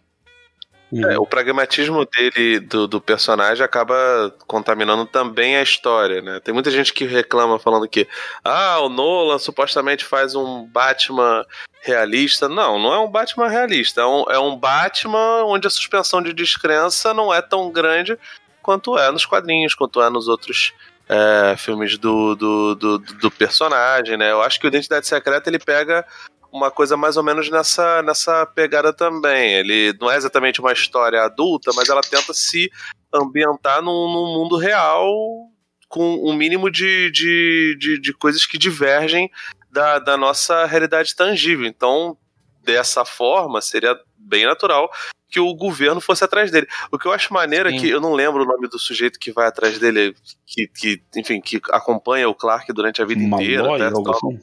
Eu não lembro, velho. sim. Eu, achei, eu, achava maneiro, eu achei maneiro, cara, porque quando eu, li, eu tava. Eu tinha acabado de, de, de ler os quadrinhos do, do, do MIB, né? Do, do Homem de Preto. E a forma como ele se veste, tudo bem que é uma parada meio que, sabe, padrão de, de agentes da FBI na, na cultura pop. Mas, cara, lembrou pra cacete os, os agentes da, da, da Men's in the Black, tá ligado?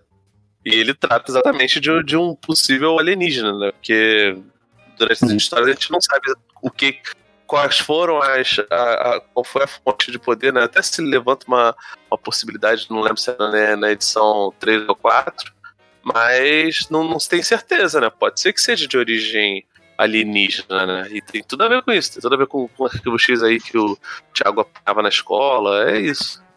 E, é, e é massa que ele, que ele levanta e, meio que só passa assim, não, não foca muito, porque realmente não é importante pra, pra história, né? Achei bacana isso, né? Ele cogita ali, especula, porque, enfim, ele né, queria saber e tal, mas no, no fim tudo não importa pra, pra história que tá se enrolando. Né? Até, até, porque pra ele provavelmente ia ser pior se ele soubesse. Então é melhor. Vamos, vamos deixar quieto, né, cara? O que eu acho, o que eu acho bacana nessa parte 2 é, é, o desenvolvimento da desconfiança que ele tem com o mundo inteiro.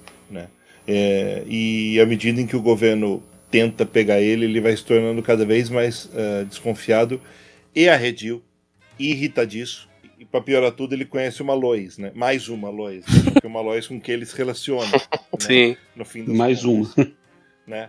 É, mais uma com quem as coisas dão certo, né? De, e, e, e a carreira profissional dele na, naquele, naquele cruzamento, tipo, eu vou, ser, eu vou ser um escritor numa revista, eu vou ser um autor de livros, né? Tipo, tipo o que, que o mundo reserva para mim.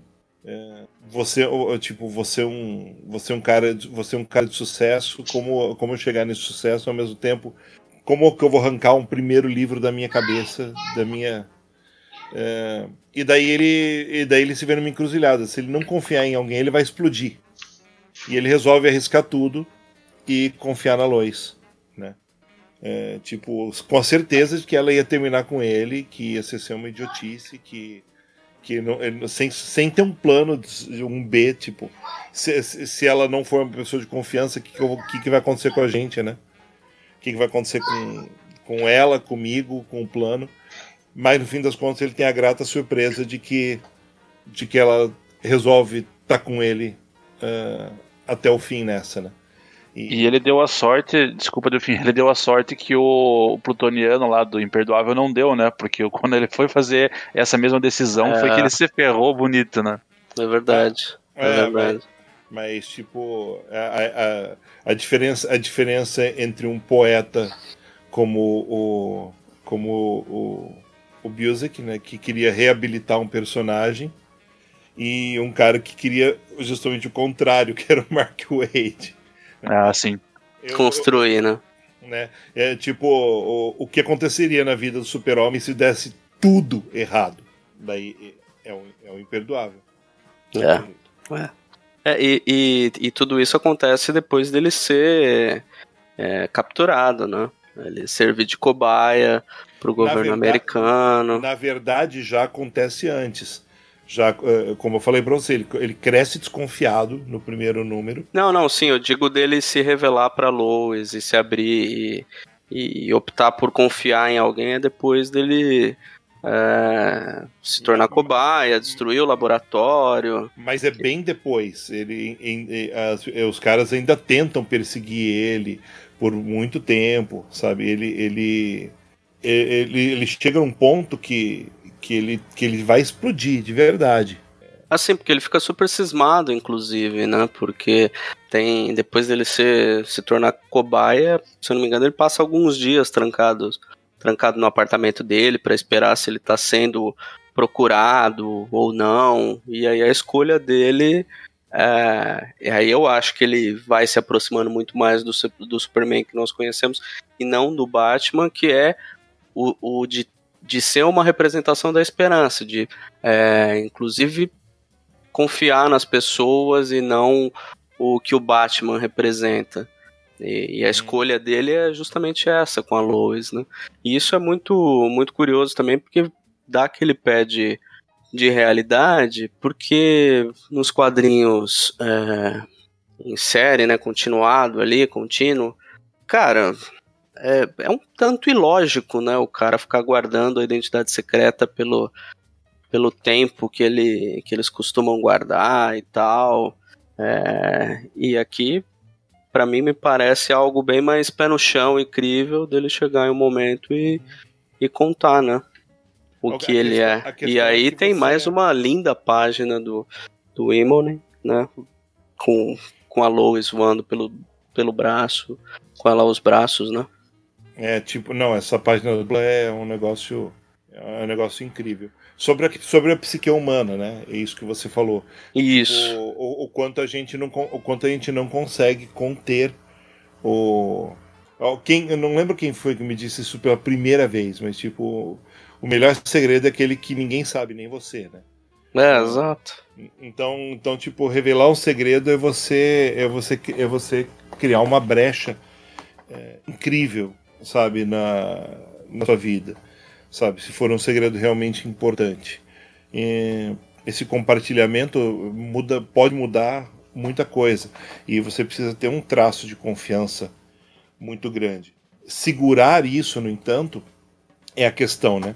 Uh, esse processo psicológico que você tem que ser um, um cara muito forte para poder, para poder uh, segurar segredos, conceitos uh, ou preceitos, ou, ou, se controlar em determinadas situações. É, e até a, a solidão, né? Ele não tem ninguém para conversar sobre algo que é, obviamente é uma parte, talvez a parte mais importante na vida dele, ou uma parte muito importante na vida dele, né? Ele não, não poderia ter ninguém para conversar abertamente assim até o momento que ele revela o, o segredo, né? Pensa no peso da, da solidão que ele enfrentou por essas duas décadas, né? É, esse no o salto do, do volume 1 pro volume 2 é de, sei lá, imagino que algo por volta de 10, 10 15 anos, né? Uhum. Aqui ele já tá já mais, sei lá, na faixa de uns 35. Acho que, acho que ele, é, acho que ele já é aquele negócio, né? É, Maduro já é um, é, já publicou alguns livros, né? É, ele já está então estabelecido, né? Porque ele já é um autor conhecido, a Lois idem, né? Já estão é, construindo uma casa melhor, então você pressupõe que os caras estão dando um outro passo, né? Nesse é aspecto já, já. a gente vê como ele vai metaforizando a própria vida, né? De, da questão de você jovem, você sofre algumas decepções, daí você tem que superar, e você supera só tendo essa consciência de que você é um ser social, que tem que dialogar com outras pessoas, que e essa pessoa tem que confiar em você, e você tem que confiar nela, para você justamente ter esse crescimento mental de si e tudo isso utilizando meio que o personagem do Superman, mas acaba sendo a nossa própria trajetória de vida, né? Do, de, sei lá, uma vida mais ou menos ideal, que a gente quer, assim. Não que a gente quer a decepção, mas a gente sempre tá vivendo sobre dor e a gente tenta superar a dor. Então acaba sendo uma. Um, um, sei lá, um sintoma de esperança até da gente. A gente vê aquilo fala, pô, eu também posso superar tal. E é, parece papo de coach, mas não é eu acho interessante também o papel da Lois nessa história. Que ele encontra alguém que também passou pelo, pelos mesmos perrengues que ele, né? No, por conta do nome, né? Porque a Lois também teve vários encontros marcados é, com Clarks por aí, né? Então ele, ele encontra uma pessoa que completa ele, que, que, que, entende, né? Que sabe o que ele passa e que apoia e que tá junto e tal. É um casal perfeito nesse, sentido, né? Aquele momento em que você é, na, na, vida, né? Para quem para quem já tem relacionamentos e tal, você encontra a pessoa que você fala, puxa, é essa pessoa que eu quero é, compartilhar o resto da minha vida e tal. Eu acho isso muito bonito também, eu acho isso muito legal. E aqui você já vê aquela questão da a, de, de, paralelos entre a vida heróica e a vida humana normal, né? Você vê que ele já atingiu aqui, como vocês falaram, parte da maturidade, né? Ele já é um, um, um, escritor experiente, ele é um herói experiente também. Então, aquelas dúvidas que ele tinha no começo, que ele morria de medo, já é tipo terça-feira para ele, né? Ele tá tranquilado é, com, com, as coisas, né?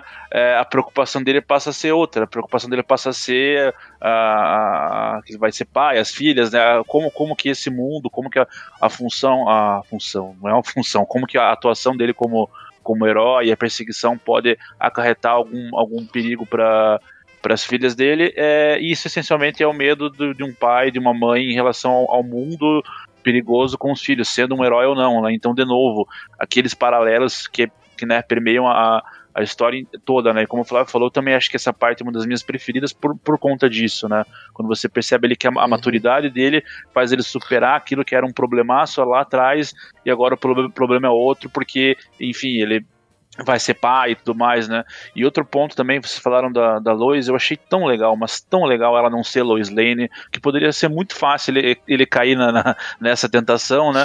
Como eu falei, alguém ser, alguém da família Kent ser o Clark Kent, não, ok, não, não é um problema, não é forçado. Mas aí esse Clark Kent conhecer uma Lois Lane, o sobrenome, eu acho que já, já pularia assim o corguinho, não, não ia colar tão bem, né? Então eu achei tão bom ela, ela ter outro, outro sobrenome, até ela, ela ser acho que indiana, se não me engano, ela tem uma, uma etnia lá que ela não é caucasiana, é obviamente, é, ela não é caucasiana, também é uma, uma percepção assim de, de, de, mundo real e tal, que não, as pessoas não, não vão ser exatamente aquilo que você imagina, ah, o Clark é branco, a Lois é branca, então eu achei tão legal essa, a forma como essa Lois, né, que é, não é a Lois Lane, foi, foi construída na história. Cara, tem uma parada que eu acho muito doida, porque ao meu ver, acho que muita gente que, que, que não gosta do Super-Homem acaba pensando muito isso, é que as duas identidades do, do, personagem, na maioria das histórias, elas não se encaixam tão, tão perfeitamente. E aqui o Kurt Busiek consegue é, unir tanto a face heróica quanto a face civil bem pra caramba, porque, como você estava falando, Jackson, ele é um sujeito que consegue usar subterfúgios e ele faz tudo isso muito por conta da profissão dele. O escritor, né, ele, ele é mais escritor do que, do que jornalista, ele é, acima de tudo, um observador.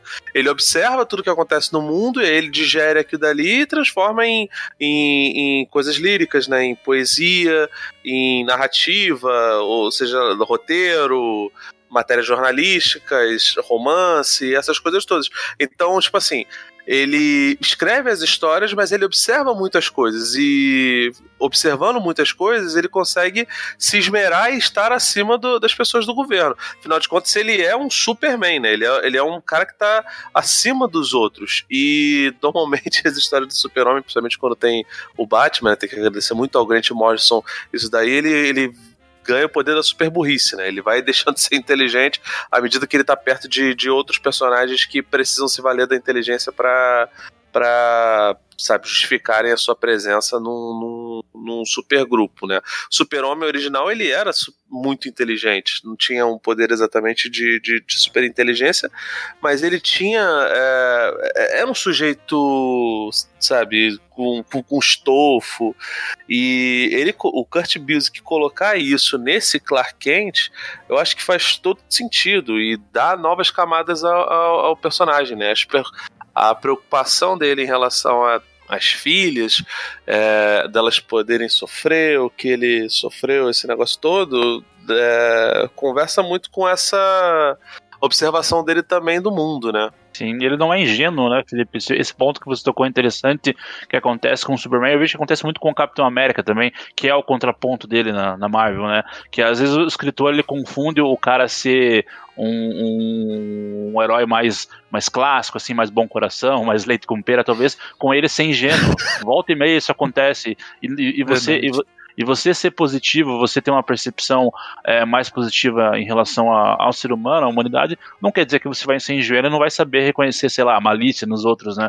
E isso volta e meia uhum. acontece com, com, com o Superman, né? E nessa história é totalmente diferente. É, pois é. Não, é total isso. E é curioso que você mencionou é, o fato dele, dele escrever e ter um olhar de observador e como isso se reflete na arte, né? Principalmente sempre nesses é, essas páginas duplas que a gente menciona do, do Imone, ele sempre tá meio que observando o mundo à distância, né? Ele é sempre pequeno em face ao mundo, né?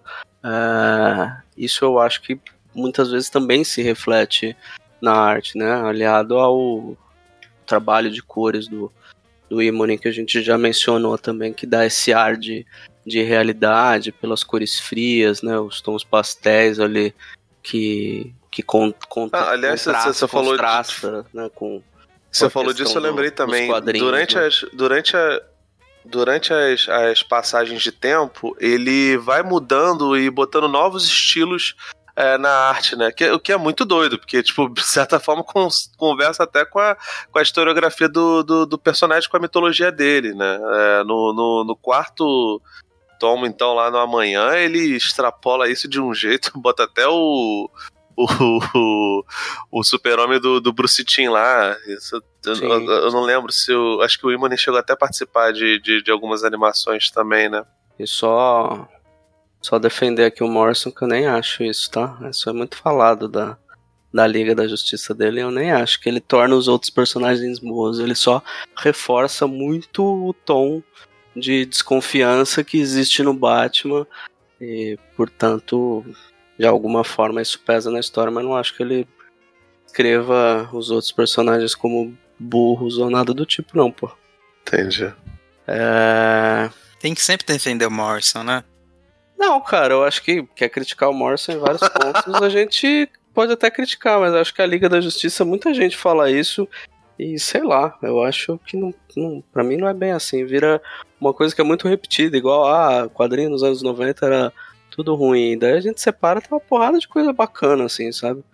Tem que separar o que, o que saiu ali na Image, muita coisa da Marvel andando na esteira da, da Image. Ah, não, isso aí, isso, aí, isso aí eu tô contigo. Tem muita, muita parada boa no, nos anos 90. Mas é. Enfim, e aí eu acho que um dos pontos interessantes também desse amadurecimento do personagem em relação ao, aos próprios quadrinhos e e também uma metáfora, né?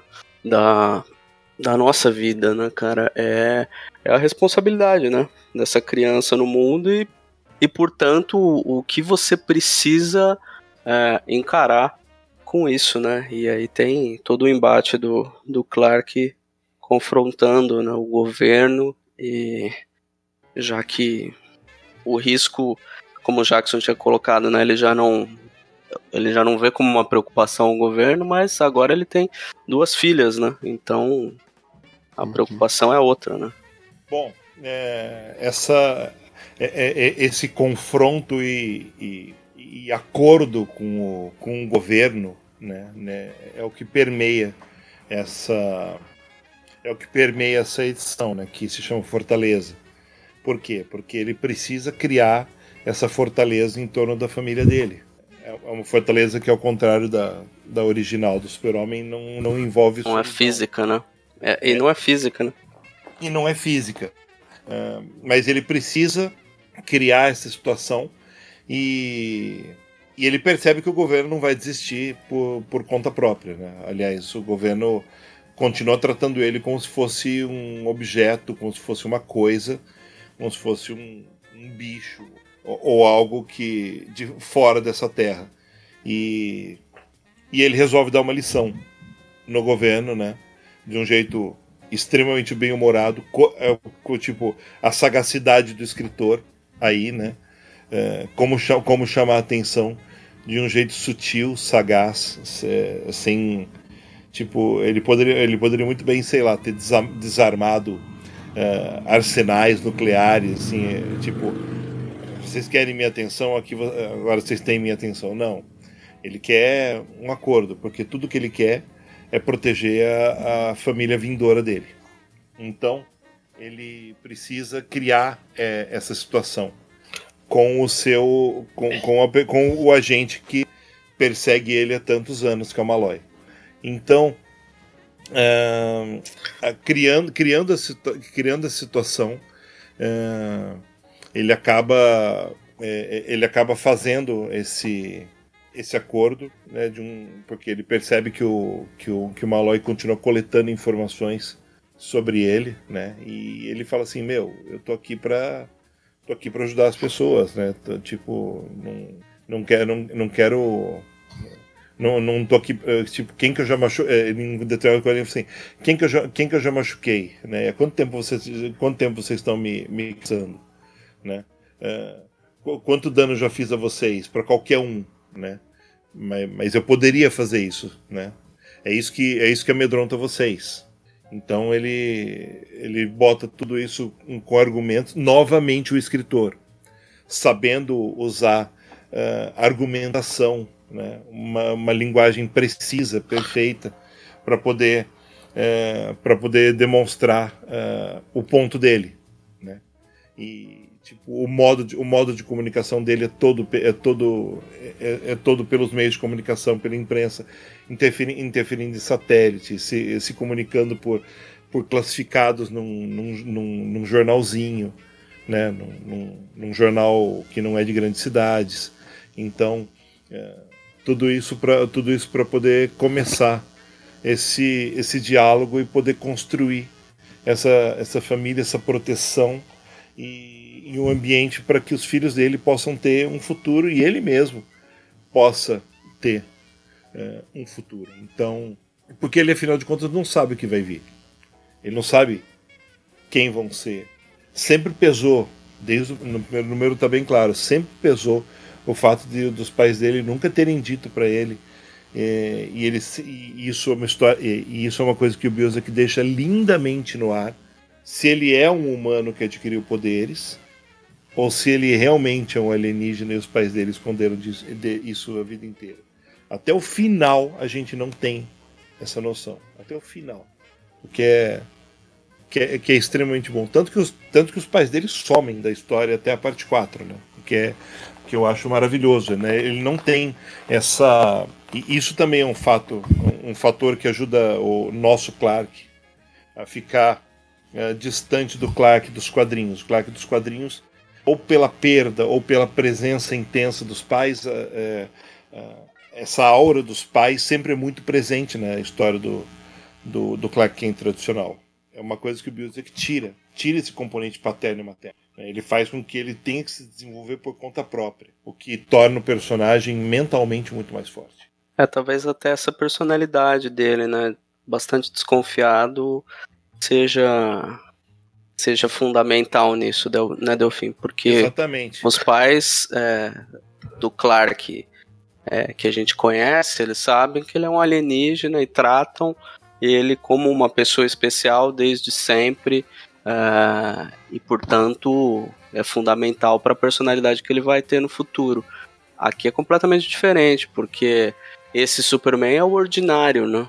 É, é o banal que descobre que tem superpoderes na adolescência, os pais não têm noção disso, e, e portanto ele vai ter que ter uma jornada de, de descobrimento, né?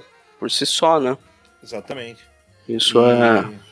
Pode uma falar. jornada de conhecimento mais profunda, né? Sim. É, assim, digo, é, é, é, bem realista nisso, assim. Por mais que a gente tivesse o apoio dos pais, por mais que a gente tenha os, o apoio do, dos pais, a gente só consegue saber quem a gente é se a gente chafurdar na lama da nossa própria existência, uhum. assim não tem apoio que vai fazer com que a gente saiba quem, quem é. E quando você tem, você pode ser um alienígena, acho que isso seria mais discrepante ainda. Que você pensa, é, meus, meus semelhantes não são necessariamente meus semelhantes, eu posso ser de outro espaço. Então dá, acho que uma sensação mais de. É uma necessidade maior de você se posicionar, é, ser algo. Então, vamos supor que nós sejamos pessoas uh, que, que nós tenhamos alma dentro da gente. Vamos, vamos, vamos, vamos partir dessa suposição. E nós estamos presos, cada um de nós, dentro de um, de um corpo. E essa, essa nossa alma, ou nosso intelecto, ou nossa psique, ou essa, ou essa consciência coletiva nunca se conecta diretamente. É, então isso torna, é, torna cada um de nós uh, solitários. Então por mais que a gente tenha apoio das pessoas, por mais que a gente conviva com as pessoas, no fundo, no fundo, na hora de dormir, mesmo que você estiver casado e na cama com alguém, você vai estar dormindo sozinho. Você vai estar uhum. vivendo a maior parte Sim. da sua vida sozinho. Com os seus próprios. Na hora que você for olhar para dentro, não tem, não tem ninguém segurando sua mão, né? Exatamente. Preso com seus próprios pensamentos, com seus próprios sonhos e pesadelos. Então, você, tipo, é essa talvez seja a principal fortaleza da solidão de cada um. E, uhum. e, de, cer e de certa forma isso também é debatido uh, na história inteira e, e muito debatido uh, aqui nessa parte, né? O, o quanto o, o quanto o super-homem consegue ajudar as pessoas agindo sozinho, né? Ele, ele, preci ele precisa se conectar a alguém ele, tem, ou ele tem que ser essa fortaleza solitária o tempo inteiro. Isso é legal porque a, o título do, do, do, capítulo Não Ter o da Solidão do lado é meramente uma perfumaria, né? Que tá implícito o que tá acontecendo. Mesmo ele não ter essa condição dele achar que ele é um, um, um alienígena, né? O fato dele não ter com quem conversar. E ele é um sujeito, por mais que ele, que ele, que ele seja meio blasé em relação a essas coisas e goste de ficar isolado, ele sente uma carência, ele precisa conversar com as pessoas. Tanto que ele só se sente pleno quando ele começa a namorar a Lois. Até uhum. então, ele é um sujeito que, tipo assim, ele tá sempre tenso pra caramba, né? E aí, se você quiser é, desenvolver um pensamento de que, de que a tensão tem a ver com, com, a, com a não liberação da, da, da, da pulsão sexual e da, da pulsão afetiva, não precisa ser necessariamente um negócio de é, ligado à tesão, pode ser ligado também à, à, à afeição. Ele só se sente completo quando ele tem alguém, alguém do lado. Então, é, por mais que ele não, não se considere solitário pelo fato de ele não saber, né? Ele sabe como é que funciona nos quadrinhos e sabe que o Super-Homem é um alienígena, por mais que ele não tenha certeza se ele é da, de fora ou não, a condição de especialidade dele, a condição superpoderosa dele, deixa ele é, numa, numa posição diferenciada, numa posição de, de, de solitário mesmo. Fechando aqui a edição 3, e é meu único sinão a essa edição, é vai no, na questão da, da caracterização do Immonen, assim como em vários momentos do Superman, já com na faixa de 35 anos, ele tem a mesma, o mesmo rosto é desenhado da mesma forma como quando ele tem 15. E só vai ficando mais evidente, é, só vai mudando na realidade lá na última edição que aí o, o Immonen muda um pouco o, o penteado dele, ou quando já tá já bem mais velho mesmo, barbado, cabelo branco, que daí você sente uma, uma diferença.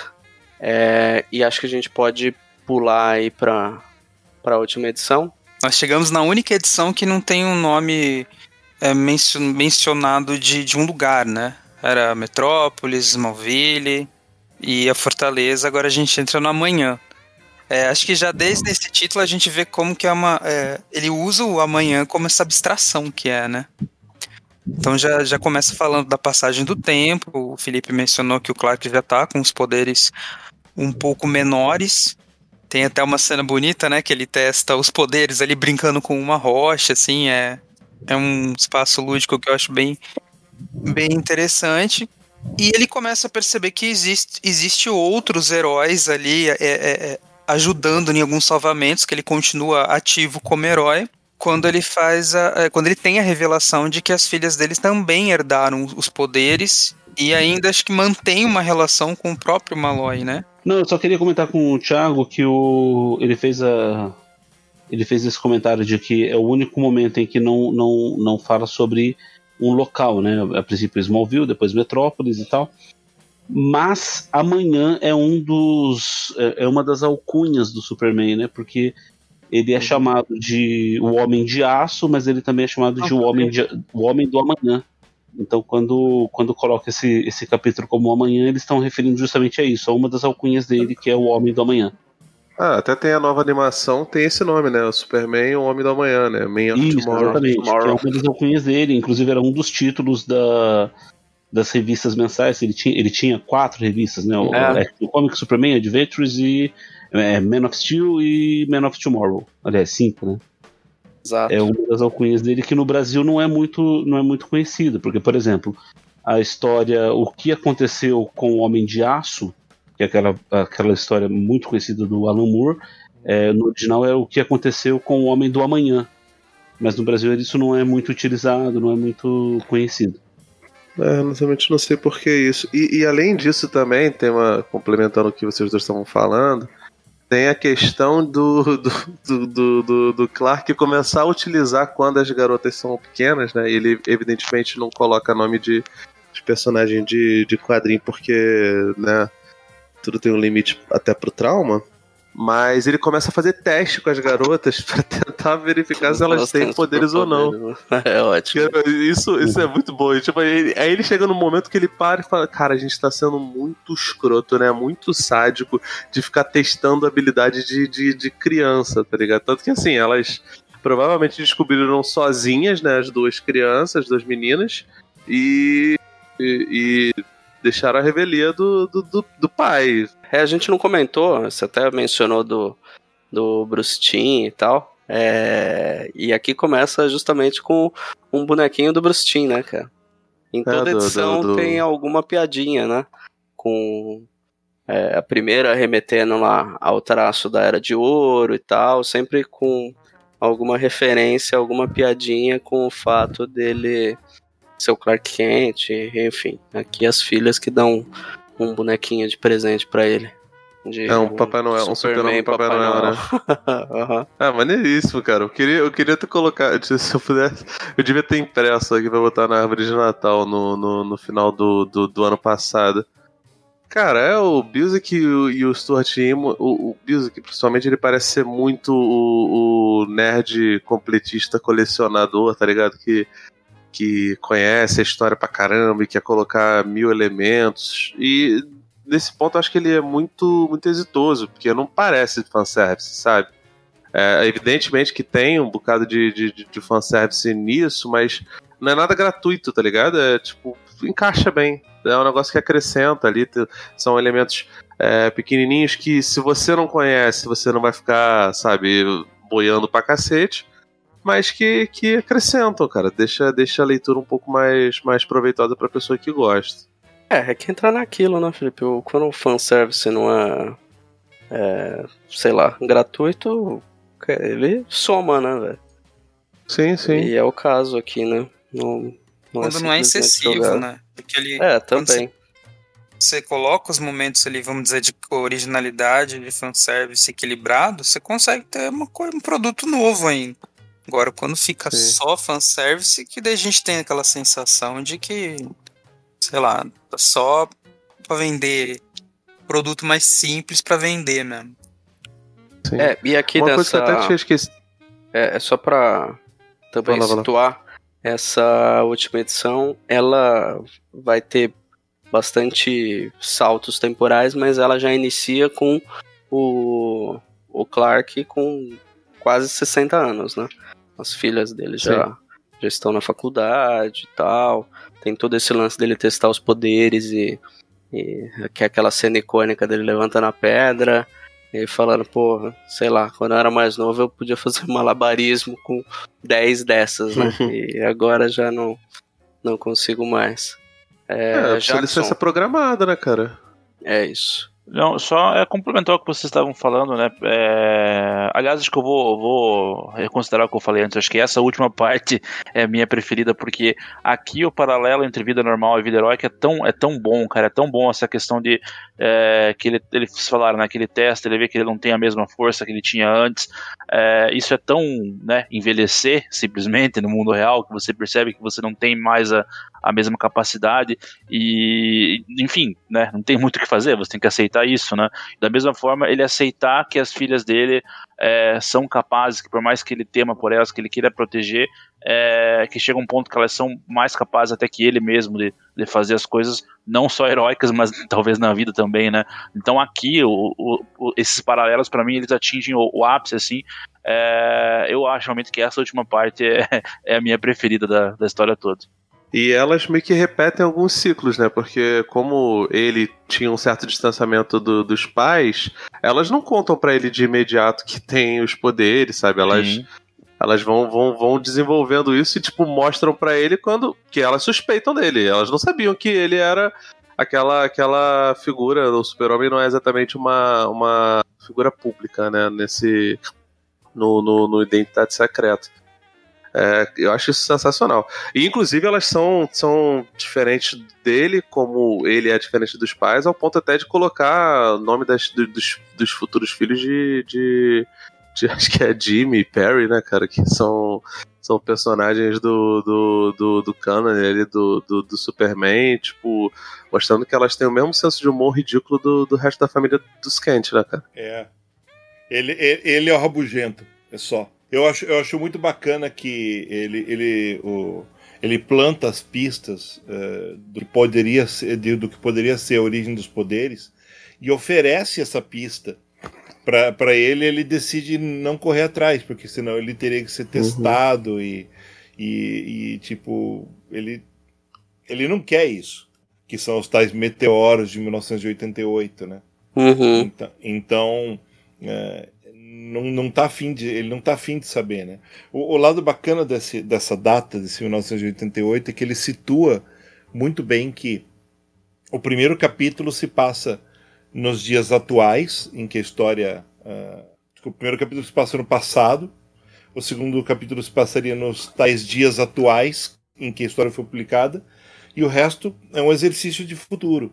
Tanto que você vê que uhum. O, o Imonen é muito, é muito inteligente nesse ponto. Uh, ele tenta não mexer com tecnologia. Ele tenta não, não mostrar tecnologia uh, futura ou, ou presente o máximo possível. O quanto o roteiro não pedir, ele não mostra. Né? Sim, é, até a escolha por utilizar a máquina datilográfica tem uma função é, de roteiro, mas também não deixa de ser inteligente, né, cara? De, é, de evitar exemplo, ficar. É aquele negócio, tipo, ele com 57 anos, vai. Essa história. Então essa história estaria no. Esse capítulo estaria no, em, em 2030 ou 2040. Nos anos 2030 ou 2040. É, tipo, imagina o nível de tecnologia como tais quando mostram a televisão, é uma televisão antiga, quando mostram carros, quando mostram. Uh, quando mostram uh, apartamentos, quando mostram é, qualquer coisa dentro de casa, é, tipo, são sempre coisas o mais tradicionais possíveis, coisas que talvez não vão mudar tanto nos próximos 20, 30 anos. Dá um senso de familiaridade pra gente e não um senso de o amanhã do homem de amanhã, saca? Eu acho que essa questão da origem, cara, como o Delfim cansou de falar aí no, no, no, podcast, é um dos aspectos mais inteligentes do, do, do, do roteiro, sinceramente. Porque algumas coisas não precisam de explicação, né, cara? A gente está tão acostumado a ler coisas em, em, quadrinhos nem tanto, mas ver séries e ver filmes que a, que a coisa é tão cheia de explicação e quando tem as explicações normalmente é, são, são paradas tão, tão tortas, tão torpes que quando você não tem isso, se torna uma coisa até um, um evento novo, tá ligado? E aqui no caso, acho que faz todo sentido não ter esse tipo de explicação, porque quebra, quebra o espírito do, do, do, personagem, quebra a paranoia pragmática dele.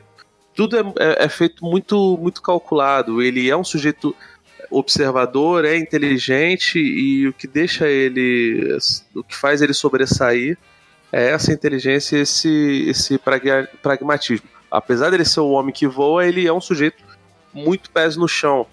E se ele tem preocupação em relação às fi filhas, ele não tinha como saber que as filhas seriam é, tão ou mais poderosas que ele, né? Mas, cara, é... se você pode proteger os seus filhos, você vai tentar, tentar proteger. E depois ele consegue descansar. Ele percebe que ele, que ele lutou, sabe, fez a carreira dele, é, combateu um bom combate, né? Fez todo aquele, aquele mito bíblico lá, guardou a fé e passou o bastão para as próximas gerações, né? O mundo vai continuar sendo salvo por, por personagens é, super-heróicos, agora que ele não consegue ser tão super-herói, consegue ser heróico, né? Mais poderoso do que a maioria das pessoas, mas ainda assim, já com a sua, sua já, já obsoleto, né? Já deixando de ser aquilo que ele, que ele foi programado para ser. E se tranquiliza. Pode passar seus dias basicamente escrevendo e, e, munindo a sua, sua vida civil. Que era o que ele queria desde o começo. Ele queria ser uma pessoa comum, né? No final das coisas, ele consegue chegar nisso. E ele vai ser a inspiração, né, Felipe? Isso da que você falou que vai ter outras pessoas que vão continuar salvando o mundo e tal. Aí entra aquilo que eu falei lá no começo, que o Superman ele serve muito como inspiração, e você percebe que isso vai acontecer nesse, uhum. nesse, nesse universo aqui, né? E aí até passa a questão do amanhã, né? O capítulo se chamar Amanhã. Você pode até extrapolar para o sentido de, ah, de legado, né? Que é algo muito forte na, na DC sempre, né? E até que costuma se dizer, ah, imortalidade, qual, qual é a tua imortalidade? A tua imortalidade são seus filhos, netos, etc. E, e aquilo que você deixa de, de, de ensinamentos, de mensagem, né? Que você em si, é, o, o, o, o, corpo, você não é imortal, mas o, a, aquilo que você afetou no mundo é a, a real imortalidade, né? Sim, o, o, que, o que a sociedade digere da, da, da sua carreira e, e como ela convive mesmo com a sua falta, né? Você não está lá, mas tem pessoas que dão prosseguimento ao seu trabalho anterior. Isso é totalmente a ideia do, do, do super-homem, né? Foi, foi basicamente o primeiro é, personagem super-herói. Tem outros personagens que tem, que tem poderes, sei lá, Popeye anterior a ele. É, os, os o Lee Falk já tinha feito vigilantes anteriores ao Superman, se eu não me engano, né? Não lembro exatamente quando foi feito o, o Fantasma, mas super-herói, aquele formato. Antes. É, antes, né? Então, super-herói no formato é o super-homem, né? O Batman foi criado pelo, pelo, pelo Finger e pelo Kane é, para poder, poder seguir o. Ser, ser uma contraparte do, do que era o, o, o Superman. E depois a Marvel o Homem-Aranha tem várias semelhanças até de, de, de, de funções é, de trabalho, né? O Super-Homem é jornalista e ele é o Peter é fotógrafo. As cores da, da roupa do Homem-Aranha são iguais às do Super-Homem. Ele salta como o Super-Homem lá, Super-Homem original do, do Schuster e Siegel é, saltava, né? Boa parte dos poderes são, são poderes semelhantes. Influenciou toda uma gama de coisas, influenciou toda uma, uma cultura de, de, de, de super-herói. Então, é isso, né? O, o Bizik acaba homenageando até esse legado do que era o personagem mesmo. Eu acho isso bonito pra caramba, cara. É é, eu acho que aqui, é, no finalzinho da edição, é onde a gente tem o Imone assim, mais imaginativo, né? Enfim, uhum. que aí já tem é, até a, a, os quadros, né? Os balões de, de recordatório já, já mudam, já não é aquela datilografada na máquina, você vê que é, ele já está usando é, um computador, já tem carros isso. voadores. Mas, mas não porque ele queira, né? É sim, sim. Não tem, mais, não tem mais fita. Exato. Então, então ele, se não tem mais fita, não tem mais tinta, ele agora tem que usar computadores. E, e esse finalzinho é o único lugar onde ele, onde ele ousa mesmo, né? Uh, essa, essa, essas, essas multitelas transparentes, flutuantes, virtuais. Uhum. E e a gente conhece o resto da família. Ele fala sobre o livro dele, que talvez seja o final, sobre o nascimento da superhumanidade, né? Algo que algo que ele entende muito bem, né? Então ele basicamente vai falar da família dele sem poder falar da família, né? E é, é, é muito, é, muito, é muito bonito porque ele, é, ele, ele, ele, ele viaja é, ele viaja na memória dele, né? De, é, como um, como um, um senhor é na, na Tipo, a gente não chegou lá ainda, mas existe uma, um memorialismo quando a gente fica velho, né? Sobre os bons e velhos tempos, quando nós podíamos fazer as coisas. E, e, e, e tudo que resta, vocês podem contar com isso. Tudo que vai restar pra gente são lembranças. E lembra das felicidades e das tristezas. E, e torce para poder para poder continuar assistindo aos, aos pores do sol e, e gostaria de e se pega se pega assistindo a eles cada vez mais, né? E se pergunta sobre os finais, né? Como vai ser o final dele, né? E, e, e essa, e, e, essa é uma coisa diferente desse super-homem em relação ao super-homem que a gente conhece. Ele tem essa sensação da finitude, a sensação Exato. da mortalidade, e existe essa existe essa beleza de, de pensar de pensar em toda em toda a vida tal que, que ele que ele viveu. E enquanto ele estiver vivo tudo que ele quer é continuar vendo pores do sol. Então ele só ele só vai um pouco mais pro, vai um pouco mais pro leste e consegue ver novamente. Desculpa pôr sol não nasceres do sol né Sim. Tipo, essa é, é como é como é como o, o, nascer do sol é uma bela metáfora, né? Porque é uma porque é uma, uma coisa do, do radiante, né? Como um futuro brilhante, ao mesmo tempo que remete a um passado de glórias. É um eu, eu acho uma bela metáfora que ele encontra pro, pro final, né? Mas é, você vê que ao mesmo tempo ele tendo esse reconhecimento do fim da vida, ele ainda tem a, o tesão pela vida, que ele fala, pô, acho que isso é a ideia dá um livro ainda, né? Essa sensação de que o fim chegou porque o fim chega. Não porque assim, ah, que vai acabar logo. Não é um personagem vivendo o final da vida já aguardando a morte, né? É alguém Exatamente. que ainda tem muito tesão pela vida. Porque, é, é, por isso que eu peço desculpas aos ouvintes por ter confundido, né? Tipo, é, o pôr do sol com o nascer do sol. Tipo, geralmente quando você tá no fim da vida, você pensa nos finais, né? E não nos começos.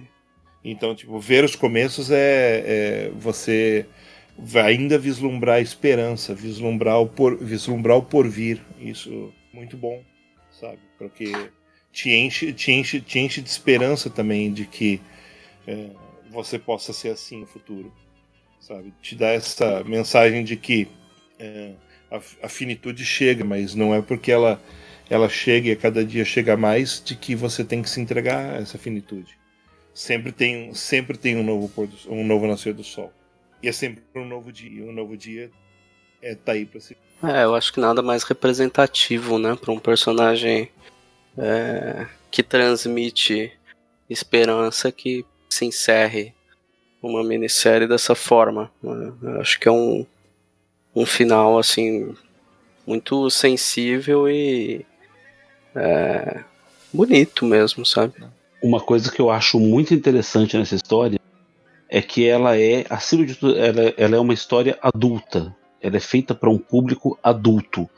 E quando a gente pensa em, em histórias adultas dentro do, do mainstream, dentro da DC, da Marvel, enfim, do, Image, né? É, da, daquilo que se convencionou a, a, se chamar de. A gente sempre pensa em histórias repletas de violência, de sexo, de drogas e de, de, de, muita coisa. E essa é uma história que não tem nada disso. Né? É, erroneamente, né, Dan? Porque Exatamente. Essa... É, eu não sei, né, cara? No cinema, assim, muito, vê muito, muito, muito isso, né? Agora... De, de 18 anos, por exemplo, é, é, eu gosto muito, mas é, um gibi do Lobo, por exemplo, que é apenas vísceras voando para por quadros e quadros e tal, e colocar isso como algo é, adulto. E, e, não é exatamente isso que faz de um gibi algo direcionado para um público né, é, adulto. E, enfim, essa é uma história que ela é introspectiva, ela, ela fala direto ao seu coração, sabe? E, e, e é muito adulta. Ela, ela trata de temas que são, é, são reflexivos, que faz a gente pensar, que faz, poxa, como que seria. E o tempo todo, durante toda, toda a história, eu fico, eu, eu fico pensando o que eu faria no lugar do Clark? O que eu faria nesse lugar? Como que seria? Será que eu teria agido dessa mesma forma, né?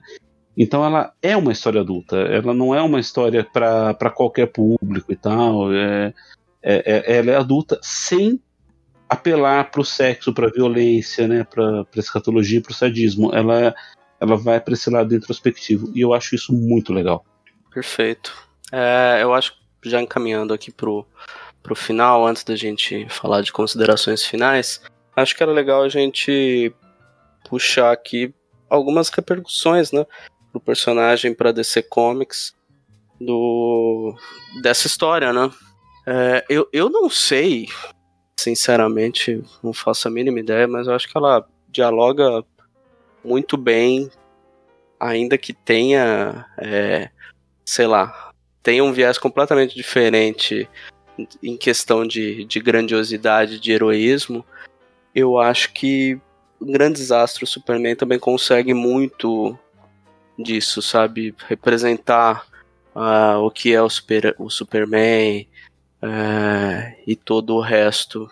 E mas também não consigo fazer paralelos e, e olhar para cronologia e ver muito ela com, com uma repercussão direta, porque eu acho que dali para frente a DC entrou numa onda um pouco de, de ir na contramão disso, né? De querer escrever, é, sei lá, fazer o choque pelo choque. Em, algum, em alguns momentos acerta, na maioria deles não. Mas aí eu também acho... queria passar para vocês. Delfim, fala aí. Eu acho que os acho que você falou do grande desastre Superman. Eu acho que o, o grande ponto de toque dessa história com a com o grande desastre Superman é o amor dos dois roteiristas pelo personagem e pelas suas origens. Agora, as duas histórias em si não tem tanto a ver. Não, não. A, a, a, em mas eu falo em termos, inclusive, narrativos.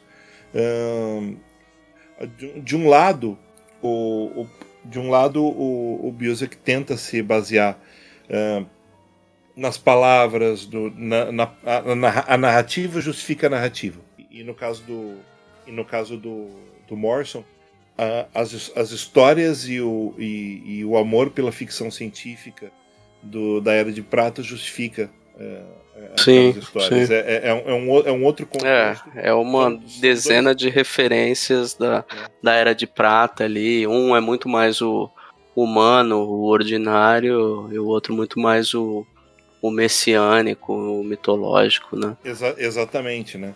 Cê, tipo, poucas histórias, no entanto, trazem esse, esse, esse questão do, do, do amor e do questionamento que sobre a humanidade que o Super-Homem Identidade Secreta traz. Isso é muito grande. Infelizmente, eu tenho que concordar que não há repercuss grandes repercussões dessa história no, no universo DC. Ela é uma história é uma história contida, autocontida, que, que funciona por si só e infelizmente, se ela trouxesse repercussões, vou ser bem sincero, se ela trouxesse repercussões, ela teria repercussões sobre o personagem no qual ela é baseada.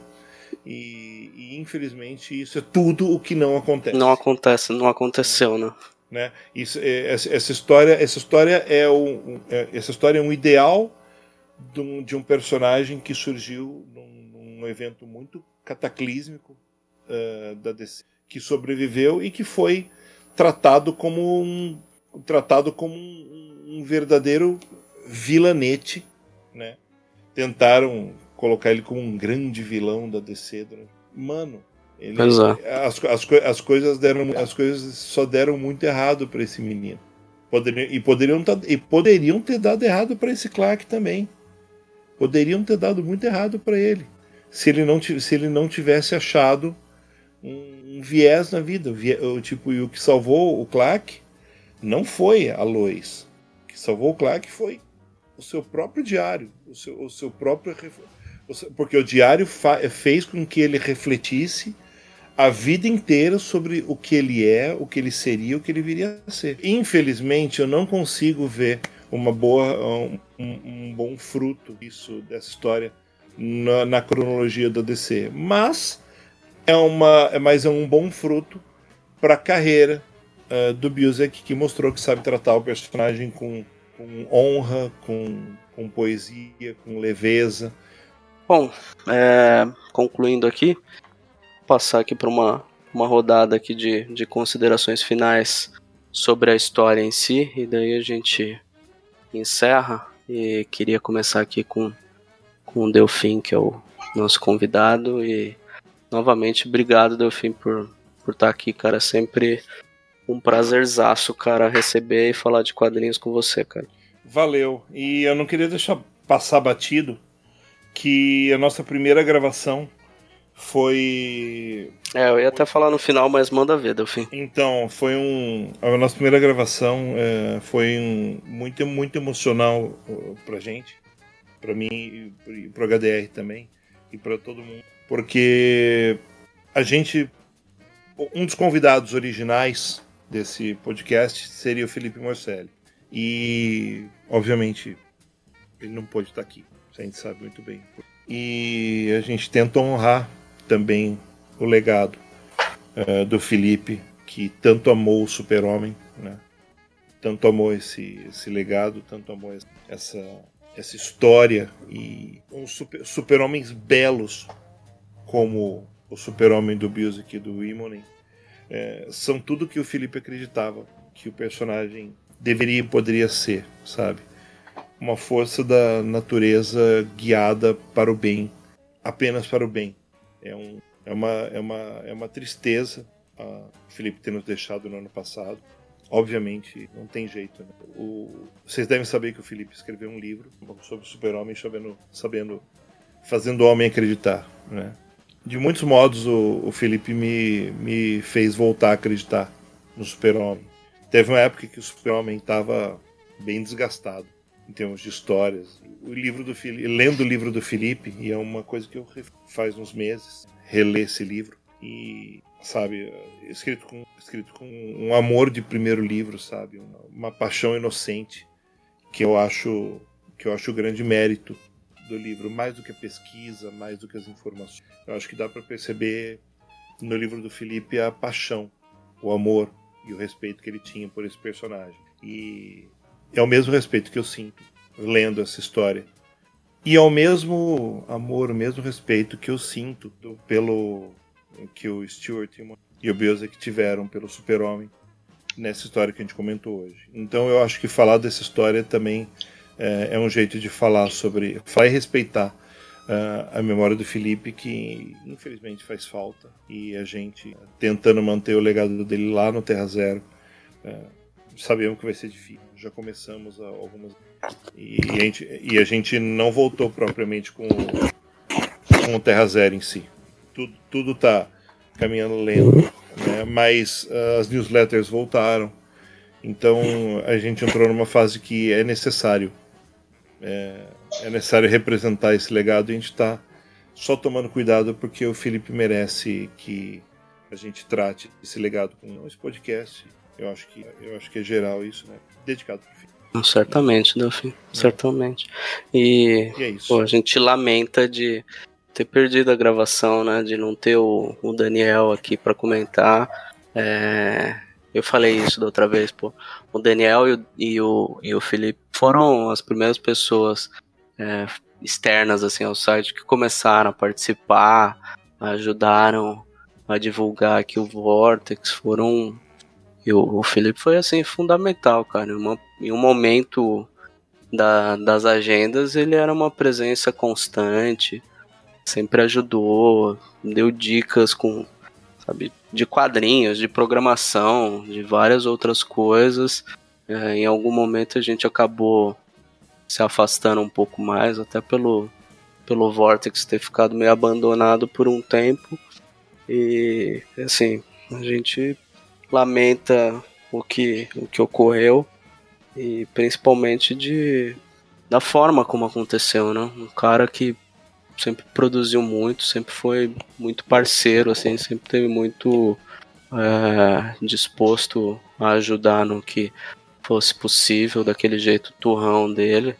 É, nem às vezes não muito fácil, mas era um cara que eu tinha um carinho que sempre ajudou bastante, assim, e é, bom, essa gravação estava marcada com ele, a gente chegou a gravar é, alguns meses atrás, perdemos e, cara, não, não poderia deixar de gravar e, e publicar isso aqui como uma homenagem pro, pro Felipe. Eu acho que tem tudo a ver, assim, com, com ele, sabe? E até queria puxar aqui o, o texto dele, do Terra Zero, trechinho final aqui que ele escreve sobre identidade secreta, que ele fala uma história íntima, pessoal e delicada, que como a própria sinopse diz, busca os, o homem dentro do super-homem.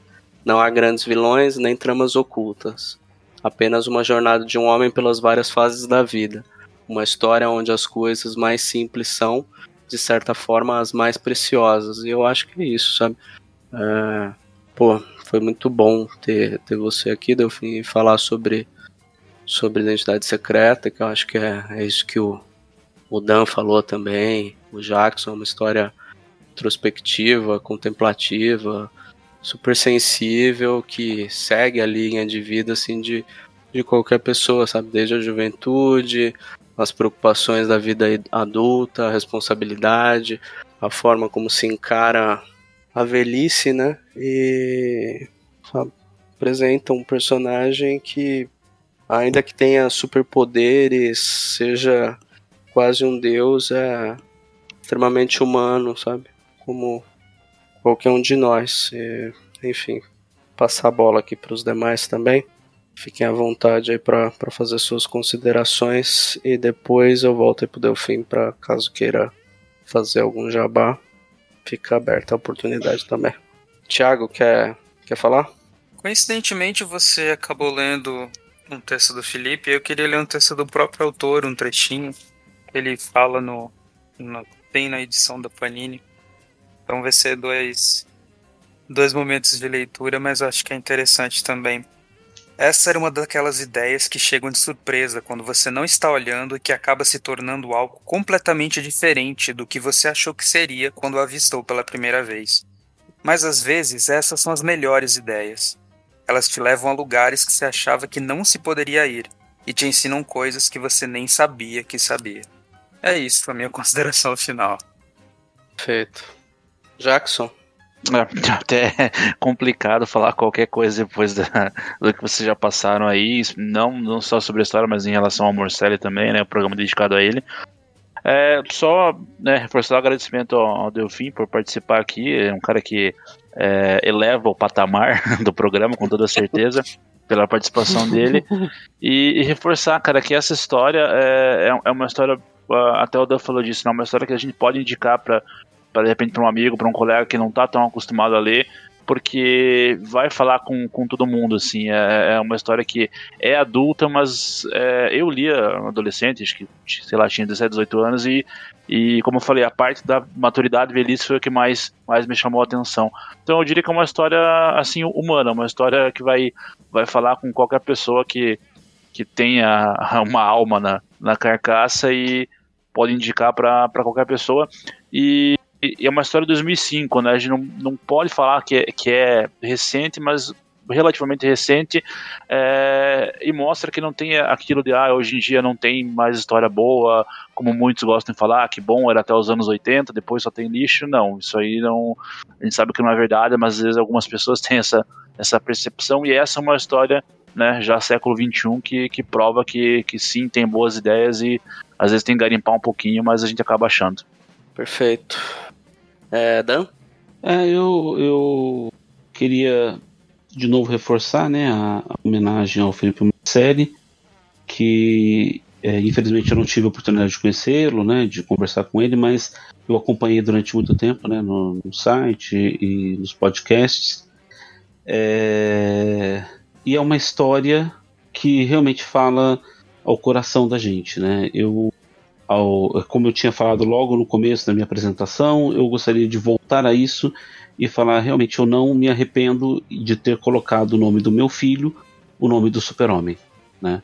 É, o, meu, o meu terceiro filho se chama Kalel.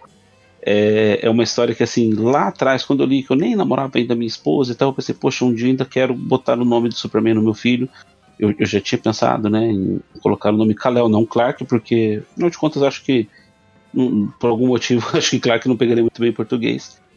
Mas eu gostaria, né? Eu sei que ele tem dois anos e meio hoje, então ele não está ouvindo isso, não, não sei se um dia ele vai ouvir, mas eu queria deixar essa homenagem a ele, sabe? Um, pedacinho de felicidade que tem, um pedacinho de mim, um pedacinho da minha esposa. É, eu queria dedicar esse programa também ao, ao meu filho, que é, ele, ele tem a origem dele nessa história sabe, nos pais que colocam o nome do seu filho em homenagem ao Superman, porque é o meu personagem favorito, é um, um exemplo para mim, um exemplo de vida e tal. É, eu sempre penso o que o Superman faria, pode parecer bobo, pode parecer piegas, mas é uma coisa que eu, é, eu sempre coloco na minha vida, sabe, o que o Superman faria. Então eu quero deixar aqui registrado é, a homenagem ao meu filho, ao Kalel. Muito legal, Dan. Muito legal. É, Felipe, Porra, vocês estão sacanagem, né? O Delfim e o Dan resolveram botar uns ninja cortado de cebola aqui perto pra poder fazer a rapaziada chorar no final. É sacanagem pra caramba isso. Cara, o. É. Enfim. É, eu gosto muito dessa história. Acho que vocês já falaram tudo que tinha que falar. É muito justo que a gente dedique esse, esse podcast ao, ao Morcelli era um negócio, uma pauta que Flávio, a gente já estava tentando colocar há, há, um bom tempo de, de, de 2020. É, acabou só rolando, rolando agora por conta dos, dos muitos, muitos contratempos, né? É, muita gente não gosta do Super-Homem porque é um personagem meio escoteirão e não sei o que, que ele é, é, distante demais da realidade, mas ao mesmo tempo, cara, desde lá do, do, do, dos anos 30, ele é um herói é, muito muito humanizado, que tem uma parte sentimental muito forte. O Kurt Busiek e o Imone entenderam muito bem isso. É, eu acho que essa, o, o Grandes Astros, né, o, do, do, do Kittel e do Morrison também é, entende muito bem isso. As histórias lá do, do, do Gibbons e do, do Moore, e do Moore com o Kurt Swan também é, entendem bem. Até aquela, aquela que é uma história que acho que é menor do que essas todas, né? Que é o, o Superman alienígena americano. Acho que conversa bem com, com, com essa revista. É uma pena realmente que não tenha tanto, tanto legado, mas de qualquer forma, cara, eu acho que a, que a, que a história foi, foi muito bem explorada pelo, pelo, pelo podcast. E é isso, né? Espero que todo mundo ouça isso, que tenha uma, um pouquinho de, de acalento no coração aí por conta da, da, da, da perda muito breve, muito cedo do, do, do, do Morcelli. E que eu espero realmente que o Comic Pod, que o, o, o Terra Zero possa voltar para voltar bem como, como era na época do, do, do, do Felipe, do Brunão, do, do, do, do Dico, do, do, do próprio Delfim, é, do, do Vlad, que eles possam retornar bem e continuem falando das coisas que a gente gosta, que é DC Comics, né? Porque Marvel é uma bosta mesmo.